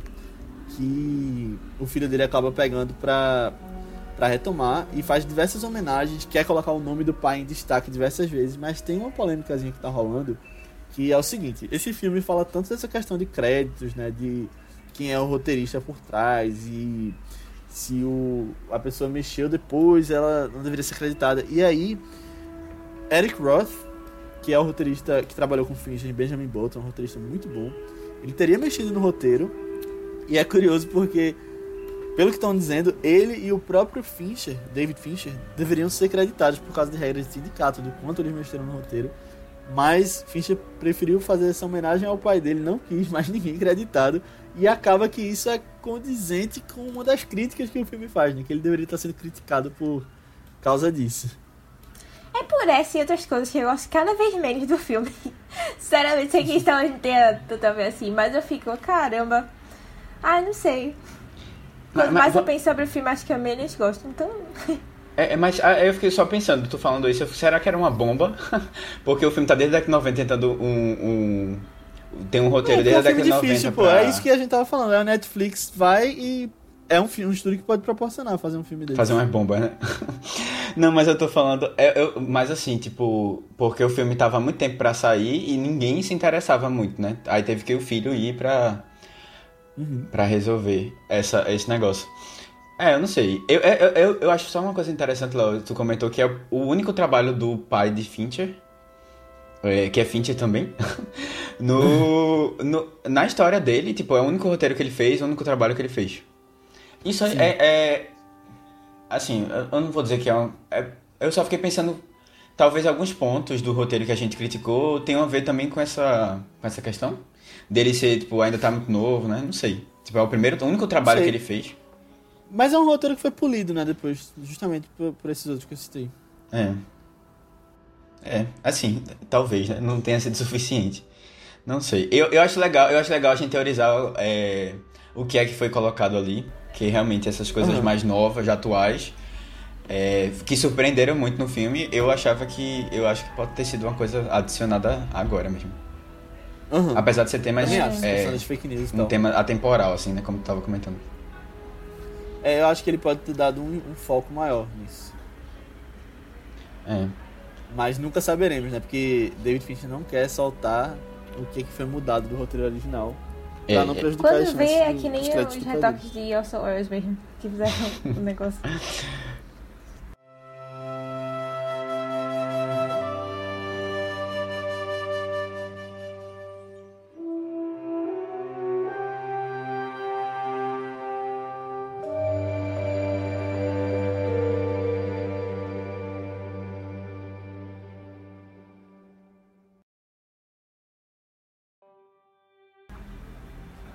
Mas assim, gente, é, esse filme é uma das grandes apostas para o Oscar 2021, né? E eu acho que, de verdade, vai ser o maior indicado em número de categorias, porque ele é muito forte, principalmente em questões técnicas e também Atuação. de né? atuação, é, da própria direção de Fincher, né? É, Ou seja, o filme comentar todo, um né? pouquinho sobre essa questão? É, Resumindo. A gente vai tentar, nesses, nesses podcasts do Vício Oscar, tentar é, teorizar um pouco sobre isso, porque a gente não tem ainda, né? A lista não saiu, vai demorar um pouco pra sair. Mas tem uns filmes que a gente realmente tá, são maquinhas carimbadas, assim, com certeza devem aparecer. E aí a gente vai tentar é, adivinhar quais são as categorias, e aí vocês também podem dar a opinião de vocês sobre se vocês concordam ou não. É, exatamente. boa. Manda lá no grupo do Telegram as categorias de Mank que você acha que, que estarão no Oscar. Mas assim, esse filme é da Netflix, né? Como a gente tá comentando. E eu vejo a Netflix muito forte nessa temporada. É... Se a Netflix não ganhar o Oscar esse ano, não sei quando ela vai ganhar, por causa também dessa questão de que os filmes estão lançando muito no, serviço de streaming. Mas eu fico pensando o seguinte: a temporada do Oscar é mais longa esse ano. Né? Os indicados saem em março e o Oscar é em abril. E é como se a gente tivesse entrando em novembro agora, em janeiro, né? E aí eu fico pensando que provavelmente, na, numa temporada normal seria isso, mas eu fico pensando que provavelmente alguns desses filmes podem acabar caindo no esquecimento e perder a força daqui pro Oscar. Apesar de que por ser um ano tão atípico, esse pode provavelmente ser o ano da Netflix, mas eu fico pensando nessa questão da distância até, até o Oscar. É, assim, eu, eu, eu tô com dificuldade um pouco de, de encontrar filmes é, que sejam mais completos, assim, sabe? Mank é um exemplo dele. É, eu acho que Os Sete de Chicago são um exemplo, é um exemplo dele também, que são filmes mais complexos. Você tem atuação boa, ele é bem feito. Porque tem alguns filmes que a gente é, vai muito pela atuação. E aí, por exemplo, sei lá, foi um filme, A História do Casamento, ano passado. A gente sabia que a atuação ia estar lá dentro. Foi indicado a melhor filme, mas assim, é, era difícil esse filme ganhar. Porque, né, é a melhor filme. A gente não, não tinha essa. Eu não tinha pelo menos essa pretensão. E aí eu ve... Apesar de que. Sim. Foi o, na minha lista de top 10 do ano passado foi o meu segundo filme, História de Casamento. Não, mas assim, eu, eu, nem, eu nem digo de, de qualidade, não, tô... porque assim, às vezes você vê um filme é, que é, ele nem é essa coisa toda de, de parte técnica, mas, pô, é um filme tão, tão bom, sabe? Tão pessoal, assim, tal, que, bom. Mas, é, tanto o Sete de Chicago como o Mank, eu acho que, é, eu, eu, pelo menos, não acho dignos de receber o Oscar de melhor filme do ano, porque realmente foram filmes que eu, é, eu tenho algumas críticas pontuais, assim, a Sete de Chicago e a esse filme Mank mais ainda, mas eu não, eu não vi tanta força ainda, sabe? Pra dizer assim, poxa, não é tipo um parasita de tipo, uau, que filme uhum. completo, incrível, tal, tal, tal. Eu não sei se vai ter, né, esse ano. A gente tem um filme grande ainda, Normaland, pra vir. Que todo mundo... Nomadland. Nomadland. É, um filme... Nomadland. Nomadland. No, Noma... Não, repete aí. Nomad. Tipo Nomad. Nomadland. É. é, tá. Foi agora? Acho que foi. É Nomadland. É, é isso? Foi. Pronto. Isso. E aí eu espero que eu espero que salve um pouco essa. Não sei. Salve um pouco essa. esses indicados aí. Esses possíveis indicados. Mas. E tu, Aninha, o que é que tu acha? Não, eu compartilho desse sentimento também. É, eu tava até comentando com o Léo, um pouco antes, em off, quando tava em off, que eu tava, tava sentindo um pouco falta, assim, porque eu acho que. Não sei se é porque a temporada desse ano, de 2020, eu acho que veio com times tão fortes e tão marcantes que eu lembro pelo menos de ter gostado muito, me empolgado muito com eles. Eu acho que, tipo assim, tem bons filmes que a gente que saíram até então, né? Que, assim, estão cotados pra ir pro Oscar também, mas não teve nenhum que eu fiquei, nossa, vai ser muito difícil, sabe? Próximo ano e tal. Tipo, tem algumas histórias que ainda estão por vir que eu acho que podem ser muito interessantes. Estou muito interessada para ver como é que vai ser é, Promising Young Woman, Judas and the Black Messiah. Eu acho Minari também, eu acho que tem os que estão mais ou pode ser muito legal de história, mas eu também tinha muita perspectiva eh, de que meio que ia ser uma história muito incrível que eu ia amar e não foi, né? Aí eu tô meio assim, não sei, com o pé atrás agora com esses indicados assim, não sei se vai realmente ter vários que eu vou amar, não. Mas um pouco triste, mas não tenho esperança. É, eu eu vejo uma questão muito forte de que muitos filmes foram adiados, né? Então, talvez o Oscar de 2022 seja bem mais forte, bem mais cheio de coisa. Mas tu, tu é. pensa, tu pensa em um, um filme. Eu, eu pensei em Duna aqui, que era um filme que todo mundo tava pensando. Duna. Tu tinha outro? Tem West Side Story, tem ah, é verdade, um filme é. Monroe que tava para sair. Tem muito filme que que acabou indo pro ano que vem. É verdade. E tava se assim, entrando nas discussões ali do meio do ano para esse Oscar de agora, né? Claro que Mank, Sete de Chicago e o próprio Nomadland tava sempre nas discussões ali. Era uma vez um sonho, estava nas discussões até as pessoas assistirem também. É. Pode vir mais surpresas aí ainda no futuro, né? Nossa. É, não, a gente tá muito cedo na, na na corrida, né? Nas campanhas do Oscar, é, na corrida. Mais ou menos, né? Que a gente já vê, já vê algumas Não, campanhas acontecendo tá aí. muito cedo. O filme, o filme, os filmes estão saindo, mas a, o, a elegibilidade vai até final de fevereiro. Então vai sair filmes aí nos próximos meses que que pode mudar tudo, pode vir uma grande surpresa. É, e eu tô sentindo um clima pra Oscar, especificamente em Mank, que me lembra dois outros. Um que daria mais força para ele ganhar e um que daria mais força para ele perder. Eu vou explicar aqui o que eu tô na minha cabeça. É, o primeiro, com relação à campanha, é o Infiltrado na Clã, no sentido de que era o favorito antes das pessoas assistirem. E eu lembro que na época do Infiltrado na Clã, ele tava em todos os fóruns de discussão de premiações, as pessoas falavam que ele era o grande filme do ano. Mas ele saiu no segundo semestre do ano, e aí ele foi perdendo força, principalmente depois. Apesar de ser um filmaço, é, vieram outros na frente dele. Qual, qual foi esse ano de e aí na outro filme. Foi, o ano de que Green Green Book. Book ganhou. Meu Deus, velho. Ah, o Oscar é patético às vezes, velho. É um negócio impressionante. Mas vai, continue. É, eu, eu lembro que o meu filme favorito daquela lista do Oscar foi Infiltrado na Clã, né? pra você ver aí a comparação com Mank de novo. Apesar de eu não ter visto todos dessa lista. Mas. é, e o outro filme que eu acho que me lembra um pouco é A Forma da Água. Que muita gente não gostou, que muita gente achou estranho, mas que também foi recordista de indicações e que a academia adorou. Apesar de que muita gente teve estranhamento. É, eu acho que A Forma da Água é um filme bem, bem interessante porque ele é esse filme mais completo, né? A gente tem um diretor renomado, a gente tem Aham. atua, uma, é, at- atores, é, talvez não tanto, mas assim, tem atores bons também que foram indicados. A gente tem a parte técnica, assim, excepcional do filme. Exato. E aí, uma coisa que a gente tem que colocar na cabeça é que a academia não são os críticos e eles não são a galera do Twitter. Pelo fato de que não está tendo sessões presenciais, os votantes estão vendo tudo em casa e não tem como saber a opinião deles na saída da sessão, né? Que isso era uma coisa que se usava nas discussões de Oscar. E aí, um filme como Mank, que tá bem dividido, pode acontecer qualquer coisa lá na hora que eles estão colocando as cédulas de votação. Eu acho que vai ser uma campanha interessante da gente é, assistir, acompanhar. E, assim, especificamente sobre esse, filmes sobre filmes, como é o caso de Mank, costumam concorrer muito no Oscar. Né? Você sempre tem. É, você teve recentemente La La Land, é, Era uma vez em Hollywood, também entre os líderes das indicações, mas curiosamente eles não costumam ganhar Oscar de melhor filme. Constantemente. E uma exceção recente é O Artista, né? Que é um filme até, se você for colocar, parecido com o Mank nessa questão de retratar, é, tentar emular uma, uma época de trás.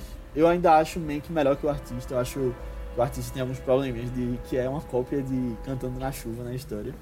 mas é um filme legal também. Eu gosto muito, é, mas eu ainda acho o Mank melhor. Mas tem toda essa questão de ser um filme de Hollywood, né? E aí a gente vai ver como vai ser na votação lá.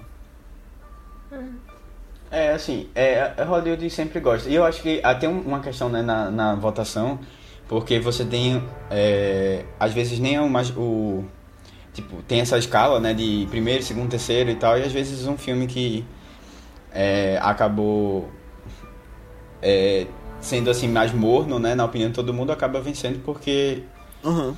é, consegue, por exemplo, o Green Book. Eles tentam ser mais justos nessa indicação. Aí a votação é ranqueada, né? Ele É pega, faz um ranking dos 10 filmes. Na verdade, de 5 a 10, né, por enquanto, mas vai voltar a ser 10 em 2022. É, e aí eles vão tirando o último lugar e pegando os votos, de- o segundo lugar das pessoas que votarem primeiro nesse último lugar e fazendo o ranking. E aí costuma fortalecer justamente os filmes que pegam segundo, terceiro lugar ali no, no ranking dos votantes. Eu espero que tenha ficado claro pra quem tá ouvindo. É, é assim, Porque eu tava imaginando as barrinhas do Excel na minha cabeça. É uma coisa que eu vou comentar agora, mas assim, é, eu acho que nem cabe muito na- nessa discussão, mas não cabe, acho que a gente está discutindo, acho que aqui. É que eu, achei interessante que, apesar de ter sido um ano que a gente tem menos filmes é, que foram. que apareceram porque é, queriam ser estreados no cinema, queriam é, ganhar, ter uma bilheteria maior, etc, etc. Eu acho que é um, é um ano que a gente conseguiu aproveitar melhor filmes de baixo orçamento. E aí, assim, é, eu espero ver isso na premiação, sabe? De filmes Uhum. que às vezes passam muito batido, mas pela falta de opções é, grandiosas, de grandes estudos, etc, etc, acabam sendo, acabam sendo mais, mais vistos. E aí eu, eu espero muito ver isso, sabe? E acho que isso reflete também até na questão de, de direção. A gente tem filmes, hum, alguns filmes dirigidos por mulheres que estão aí nesse, nesse par, eu espero ver mais representação lá nessa categoria. É, eu acho que o, o filme melhor filme com certeza ele vai ser indicado, Mank. Agora, e direção, eu não queria, mas eu acho que ele vai. o desprezo é seu. É... É, essa questão de filmes de baixo orçamento é uma tendência que a academia vem tentando trazer há uns anos, né? É, claro que esse ano tá bem mais forte, porque você não tem blockbusters muito fortes, né? Você não tem Duna, você não tem diversos filmes que estavam para estrear agora. Até na categoria de efeitos especiais a gente vai ter algumas surpresas, eu acho, na, nas indicações. Apesar de que eu acho que Tenet vai. A vastidão da noite. não sei, acho que não. Ah, mas... ah, eu queria, velho. Eu queria. É porque é um filme tão. Pra efeitos. Mas é, mas pô, o que eu ia é dizer. muito... Ah, não, mas é, é, a... é muito efeito prático. Ah, não sei se vai. Mas, mas, mas entra também, efeito prático entra. Mas o que eu ia dizer era que o Oscar, acho que quando premiou Green Bull. Oh, desculpa, não. O Oscar, quando premiou Moonlight como melhor filme, foi uma. Eles deram uma mensagem nesse sentido, né? Dos filmes de baixo orçamento que eles estão abraçando, os estudos independentes. É. Desde lá. E, e, e, colocaram pessoas novas na, na academia, né? Você tem uma academia hoje com cerca de praticamente 10 mil pessoas, né? Que poucos anos atrás eram 6 mil. Então você tem, eles têm tentado trazer uma diversidade e que vai se, vai se ter filmes diferentes ganhando Oscar. Como foi o caso de Parasita ano passado, que mostrou que a academia está bem mais internacional, o que foi ótimo. Foi a surpresa do ano e uma boa notícia nesse ano. Foi. É. Pelo menos essa boa notícia. Mas aí pensando na categoria de. nas, nas categorias específicas, vocês têm. acham que qual, qual é, tem vamos, mais chance? Vamos, vamos falar das categorias, né? Eu acho, de novo, que Mank vai ser o maior indicado entre os filmes, porque justamente por ser um filme que engloba essa questão de aspectos técnicos, atuação, as, as, as categorias principais também, eu, eu tenho muita convicção de que ele pode ser indicado. É, e aí, como é que vocês querem fazer? A gente, cada um dá a sua lista ou a gente vai por categoria? Eu acho que tu podia comentar, porque tu vai, vai ser bem completo a tua, eu acho. E aí é, a gente vai falando. Se sentir falta, a gente complementa. É. Certo. É, eu acho que o melhor filme ele vai ser indicado com certeza. Por causa daquela questão de ser um filme sobre Hollywood, eu não sei se ele ganha. E por ser um filme dividido, também. Eu, eu acho que. É, meio que é um filme muito ame ou odeio, né? E eu acho é. que quando um filme é assim, ele perde força nessa votação ranqueada do Oscar. Por mais que muita gente acabe gostando, é. vai ter alguns que vão odiar e vai tirar ele da jogada. Eu acho que no caso foi ame, odeie ou nem me importe. nem se importe, sabe? Porque realmente, eu acho que o problema maior dele nem é esse ame ou odeie, porque às vezes a polêmica ajuda, sabe? Mas é o filme não ser assistido pelas pessoas. Eu acho que isso aí pode ser um problema, de verdade. É, mas quem vota no, na. Vai ver, né? No Oscar trabalha com, na academia, trabalha com filmes. Eu, eu acho que eles vão com certeza. Assistir. é o filme, um dos filmes mais falados no momento. Mais esperados, pelo menos. É. Oi? Dos filmes mais Não, esperados. é, é pra Oscar, é, é um dos que mais está se falando, né? Pra, pra questão de premiação e tal.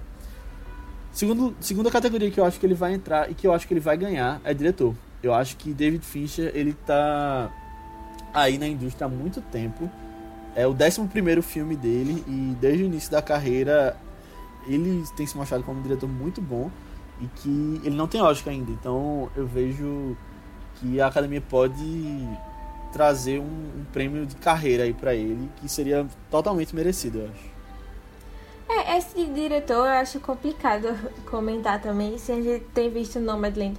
Porque a diretora desse filme é que tá ganhando mais é, em festivais, sabe? Sendo mais reconhecida assim também.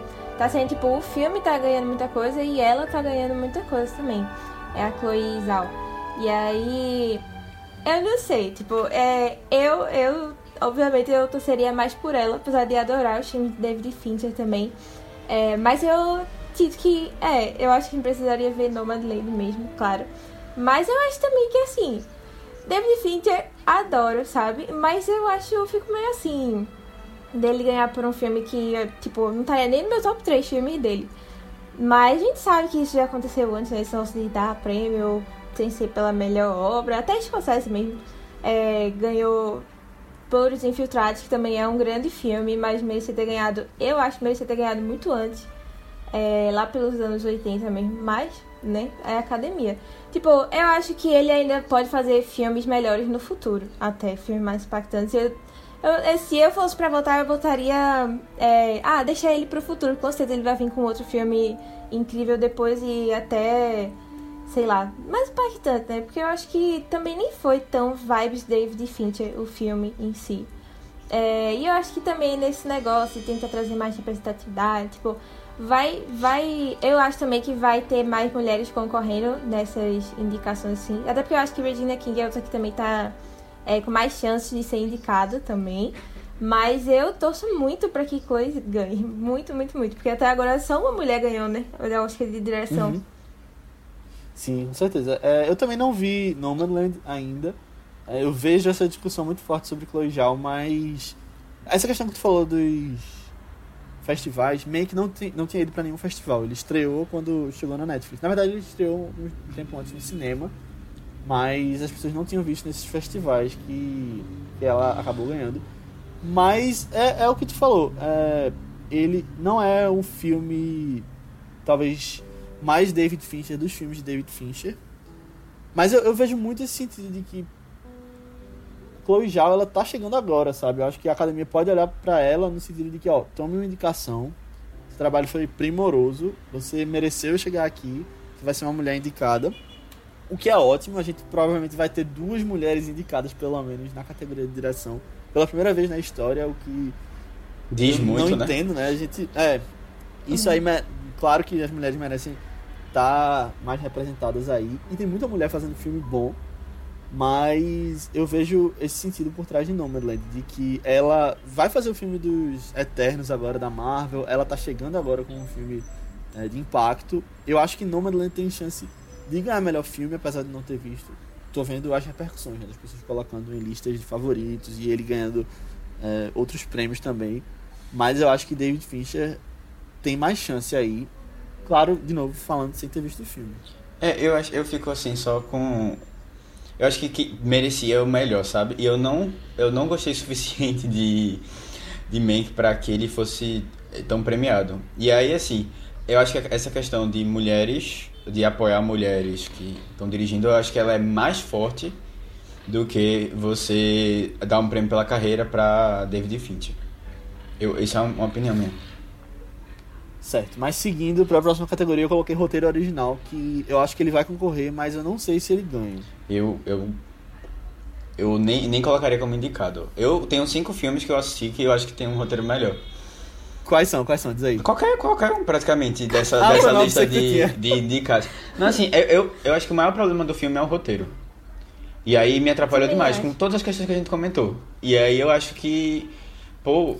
Mas Beleza, a questão de qualidade você falou, mas tu acha que ele vai ser indicado ou não? Eu, eu acho que vai acabar sendo indicado, infelizmente. Mas eu não queria.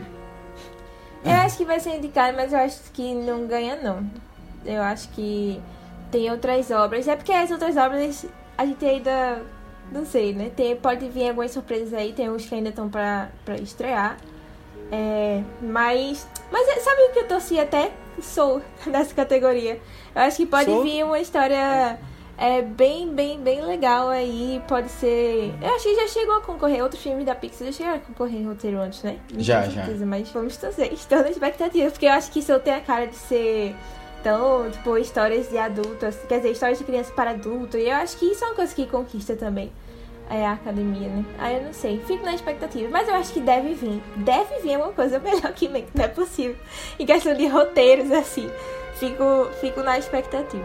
É, Aí eu, eu, acho, eu acho que esses filmes independentes que estão vindo, às vezes são histórias mais simples, mas a sutileza do roteiro e a, é, a profundidade, sabe? Que ele consegue trazer assim. É, eu acho que poderia ser mais aproveitado agora nessa categoria, já que esse ano a gente vai trabalhar com mais filmes de baixo orçamento. É, um cara que eu acho que vai ter boas chances em roteiro é Aaron Sorkin, pelo de Sete de Chicago que ele também é um cara super é. aclamado em Hollywood. Né? Acho que é talvez o melhor roteirista dessas grandes produções em Hollywood. Hoje. Mas é roteiro adaptado ou é roteiro original dele? Não, é original, original. é original também. Tá.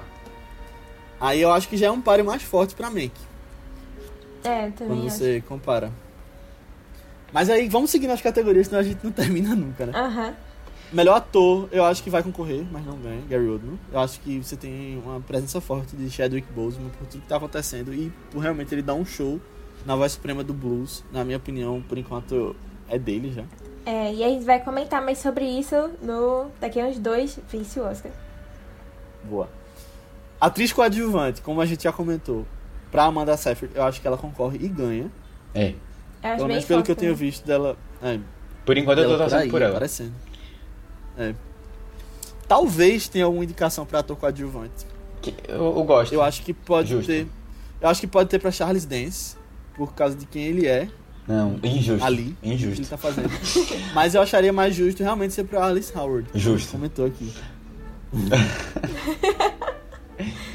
Matheus vai só comentar justo ou injusto. É, não, vai, vai. Mas essa, essa daí eu realmente concordo mais contigo mesmo.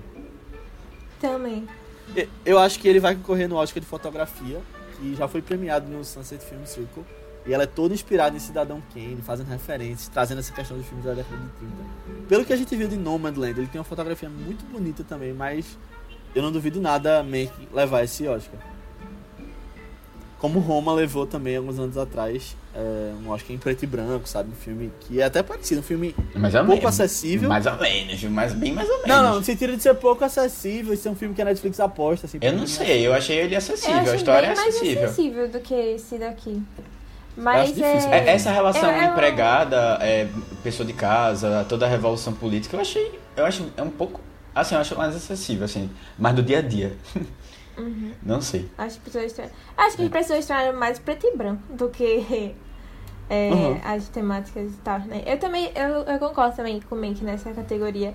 Mas é, eu acho que. Eu não, eu não conseguiria dizer assim mais de certeza, porque eu acho que Nomadland pode ser aí também. Não sei, eu ficaria mais em dúvida entre os dois, sabe? Tipo, a gente já viu umas Uhum. fotografias bem bonitas. Daí, meu Deus, imagina como vai ser o filme, então.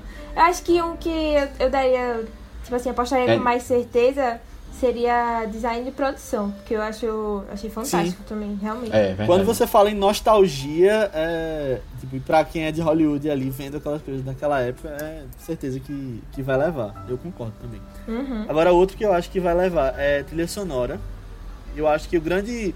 Eu acho é, é, tem dois grandes embates aí. É, um é Tenet, o Ludwig Göransson, que ganhou pelo Pantera Negra. E agora fez uma trilha espetacular em Tenet, que está sendo premiada. E o Trent Reznor e o Atticus Ross vão concorrer com eles mesmos, eles mesmos provavelmente, né? Que eles estão fazendo a trilha de Soul também. Que eu também ouvi que está incrível.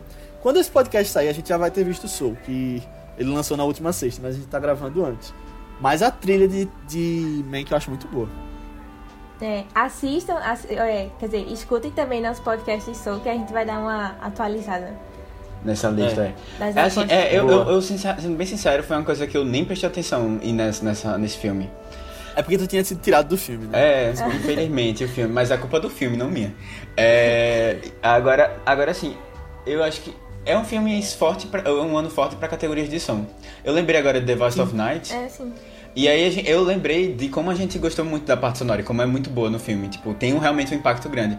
Aí você tem The Sound of Silence, não, The Sound of Metal, A Voz do Silêncio, também tem essa questão. É. Eu acho que em questão de qualidade, a ca- categoria de som, né? Que agora não é mais mixagem e edição. Se fosse os dois, mixagem já era de o som do silêncio. Mas agora, sendo só uma, eu espero de verdade que ela ganhe, que esse filme ganhe. Mas. é, Que o som do silêncio, no caso. Mas eu acho que Tenet vai estar forte também nessa categoria. É verdade, Eu acho é. que pode ganhar, com certeza. E. E é Warner, né? Se você comparar com questão de campanha, a Warner tem bem mais é, bagagem do que a Amazon. Apesar da, da É. Amazon ser forte também. Mas eu acho que meio que vai ser indicado também melhor som, até pela questão das vozes ali, daquele eco, do que ele fez ali. Eu acho interessante. É. Mas uma coisa também, eu acho que. Nem sei se a gente vai fazer um podcast sobre ele no futuro, mas eu acho que Som do Silêncio tá sendo um filme muito aclamado, né? Tipo, eu acho que todos do que a gente sabe e tem uma noção assim de que tá pra concorrer pro Oscar, eu acho que é o que o público mais tá gostando. E é porque ele, Uhum. é, ele, ele é mais acessível. Mas assim, é uma é história, bom, é uma história muito fácil de você de você gostar, sabe? E assim, tem boas atuações, qualidade técnica muito boa. É, Sim. é um filme legal pra gente prestar atenção. Quem sabe a gente comenta sobre ele também no futuro. Aham. Indo mais aqui nas questões das categorias, acho que figurino, por ser um filme de época, vai. Tá, provavelmente ganha. é. Não sei, vou pensar aqui em outro. Não sei se ganha. Tem Emma também que a gente É, citou. que gosto Ah, é mais verdade. espalhafatoso. Ah, esse eu acho que Emma mereci pode pra ter mais vai, merecia. Mais- Eu acho que Emma pode ser mais força, por ser. Esses figurinos normalmente são mais espalhafatosos, né? Da época. E aí, questão de. Tem toda a questão de maquiagem e cabelo lá também. Rapidinho, vocês acham que? Emma poderia concorrer à fotografia? Eu achei tão bonita a Não. fotografia de, Acho de- que deles, não. Acho que não. de lá. Não sei. Não sei, de verdade, mas acho que não. Eu acho que de- tem outros nomes que são mais né? pesados. É, nisso. Beleza. Mas, Mas- talvez. Pode. Nunca se sabe. É. É, mas a figurinista de Emma já ganhou Oscar, não foi? Eu lembro que quando a gente Foi fez. por quê? Pelo quê? Não lembro. Eu também não lembro não. Mas eu lembro de ter visto alguma coisa assim da figurinista quando a gente fez o podcast. Que por sinal também tá bem legal. É, acho que foi há uma semana atrás. É. É bem legal, Emma. Semana passada. Assistam. É. Então, eu acho que montagem ele concorre também, mas não sei se ganha. E uma coisa que eu não sei, Ele- mas eu não me surpreenderia se concorresse é efeitos visuais, porque tem aqueles animais digitais, é, você tem a questão. O David Fincher colocou umas nuvens e fez umas, umas edições que você nem percebe ali que tá cheio de efeito especial no filme. E- mas aí eu fico pensando realmente em quem mais você tem nessa categoria, sabe? Eu acho que Tenet vai levar com certeza efeitos visuais. é. E você não tem blockbusters pra estar concorrendo. Talvez até Mulher Maravilha entre. É, deve entrar mesmo. Apesar de eu não ter visto ainda, quero. Mas deve entrar. Quem sabe a gente não fala dela no Vício Oscar. Acho mais fácil a gente falar de Tenet antes. É, pode ser. Será? Vocês acham. Ah, eu já, eu já. Porque eu tô curioso aqui. Vocês acham que tem pode concorrer a melhor filme? Então, eu tava pensando nisso. Eu acho que não, porque não tá, não tá sendo tão falado, assim, questões de outras premiações. Mas pode surpreender. E é um filme grande no meio de filmes pequenos. Normalmente tem sempre um blockbuster ali pra, pra dosar. Eu acho que Tenet... Eu gostei muito de Tenet. Eu... Foi um filme que cresceu em mim, tendo assistido. É, e eu não duvidaria não. Eu acho que é um filme polêmico, né? Que tá em alta, as pessoas estão falando, então os votantes devem ter assistido. Não me surpreenderia também. Beleza. É, eu não vi ainda, eu não posso nem. Não sou capaz de opinar. Mas. Mas tamo aí, tamo aí. Eu quero ver depois pra discutir. Boa. Aninha, tem um É, eu não comentário? assisti ainda não, Tenet também, na verdade. Estou devendo. Mas eu botaria mais fé em outras coisas. Que ainda nem saíram. Mas de... Aninha, calma, calma onde tu tá botando a fé, porque tu tá se decepcionando. Você vai com calma nessa É, não fé. sei. Não, mas é Quando vê o melhor filme do ano pra Aninha é Tenet, que ela não tá dando nada. Não, não. Mas, Ai. mas eu quero assistir Tenet antes do final do ano ainda. Mas é porque eu acho que tem umas outras histórias que, putz, parecem ser tão legais, velho. Tão legais pelas premissas. Tipo assim, né? Não, não tô assim pensando já que vai ser nível expectativa que eu tava pra Make também não, de melhor filme do ano. Mas eu acho que parece ter coisa muito interessante ainda pra vir. Aí.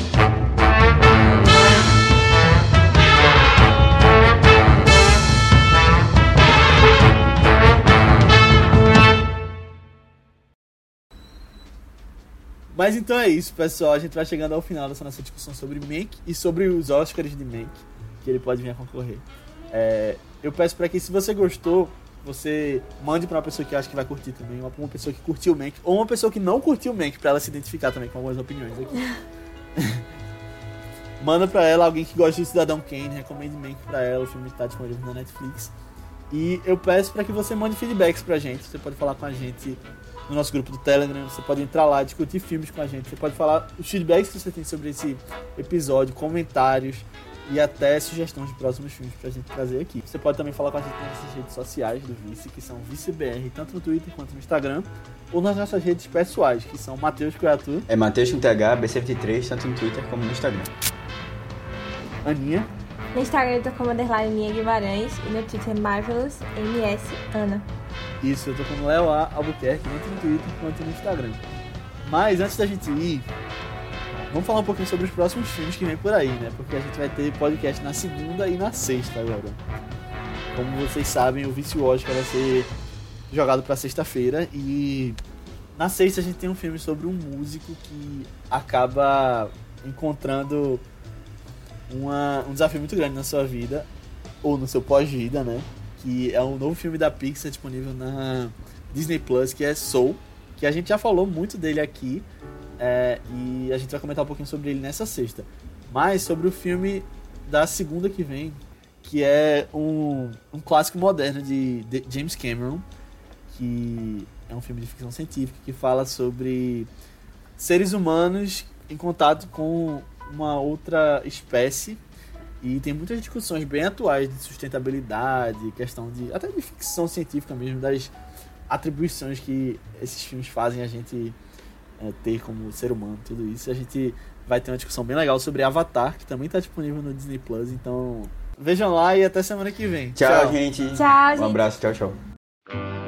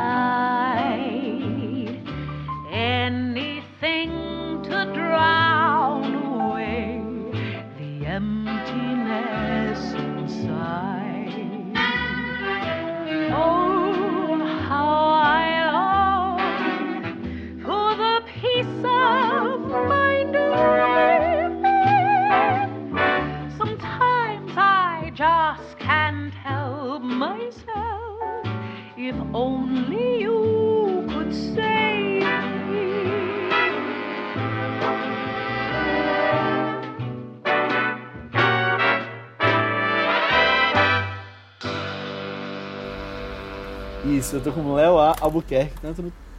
Derrubei a caneta na hora.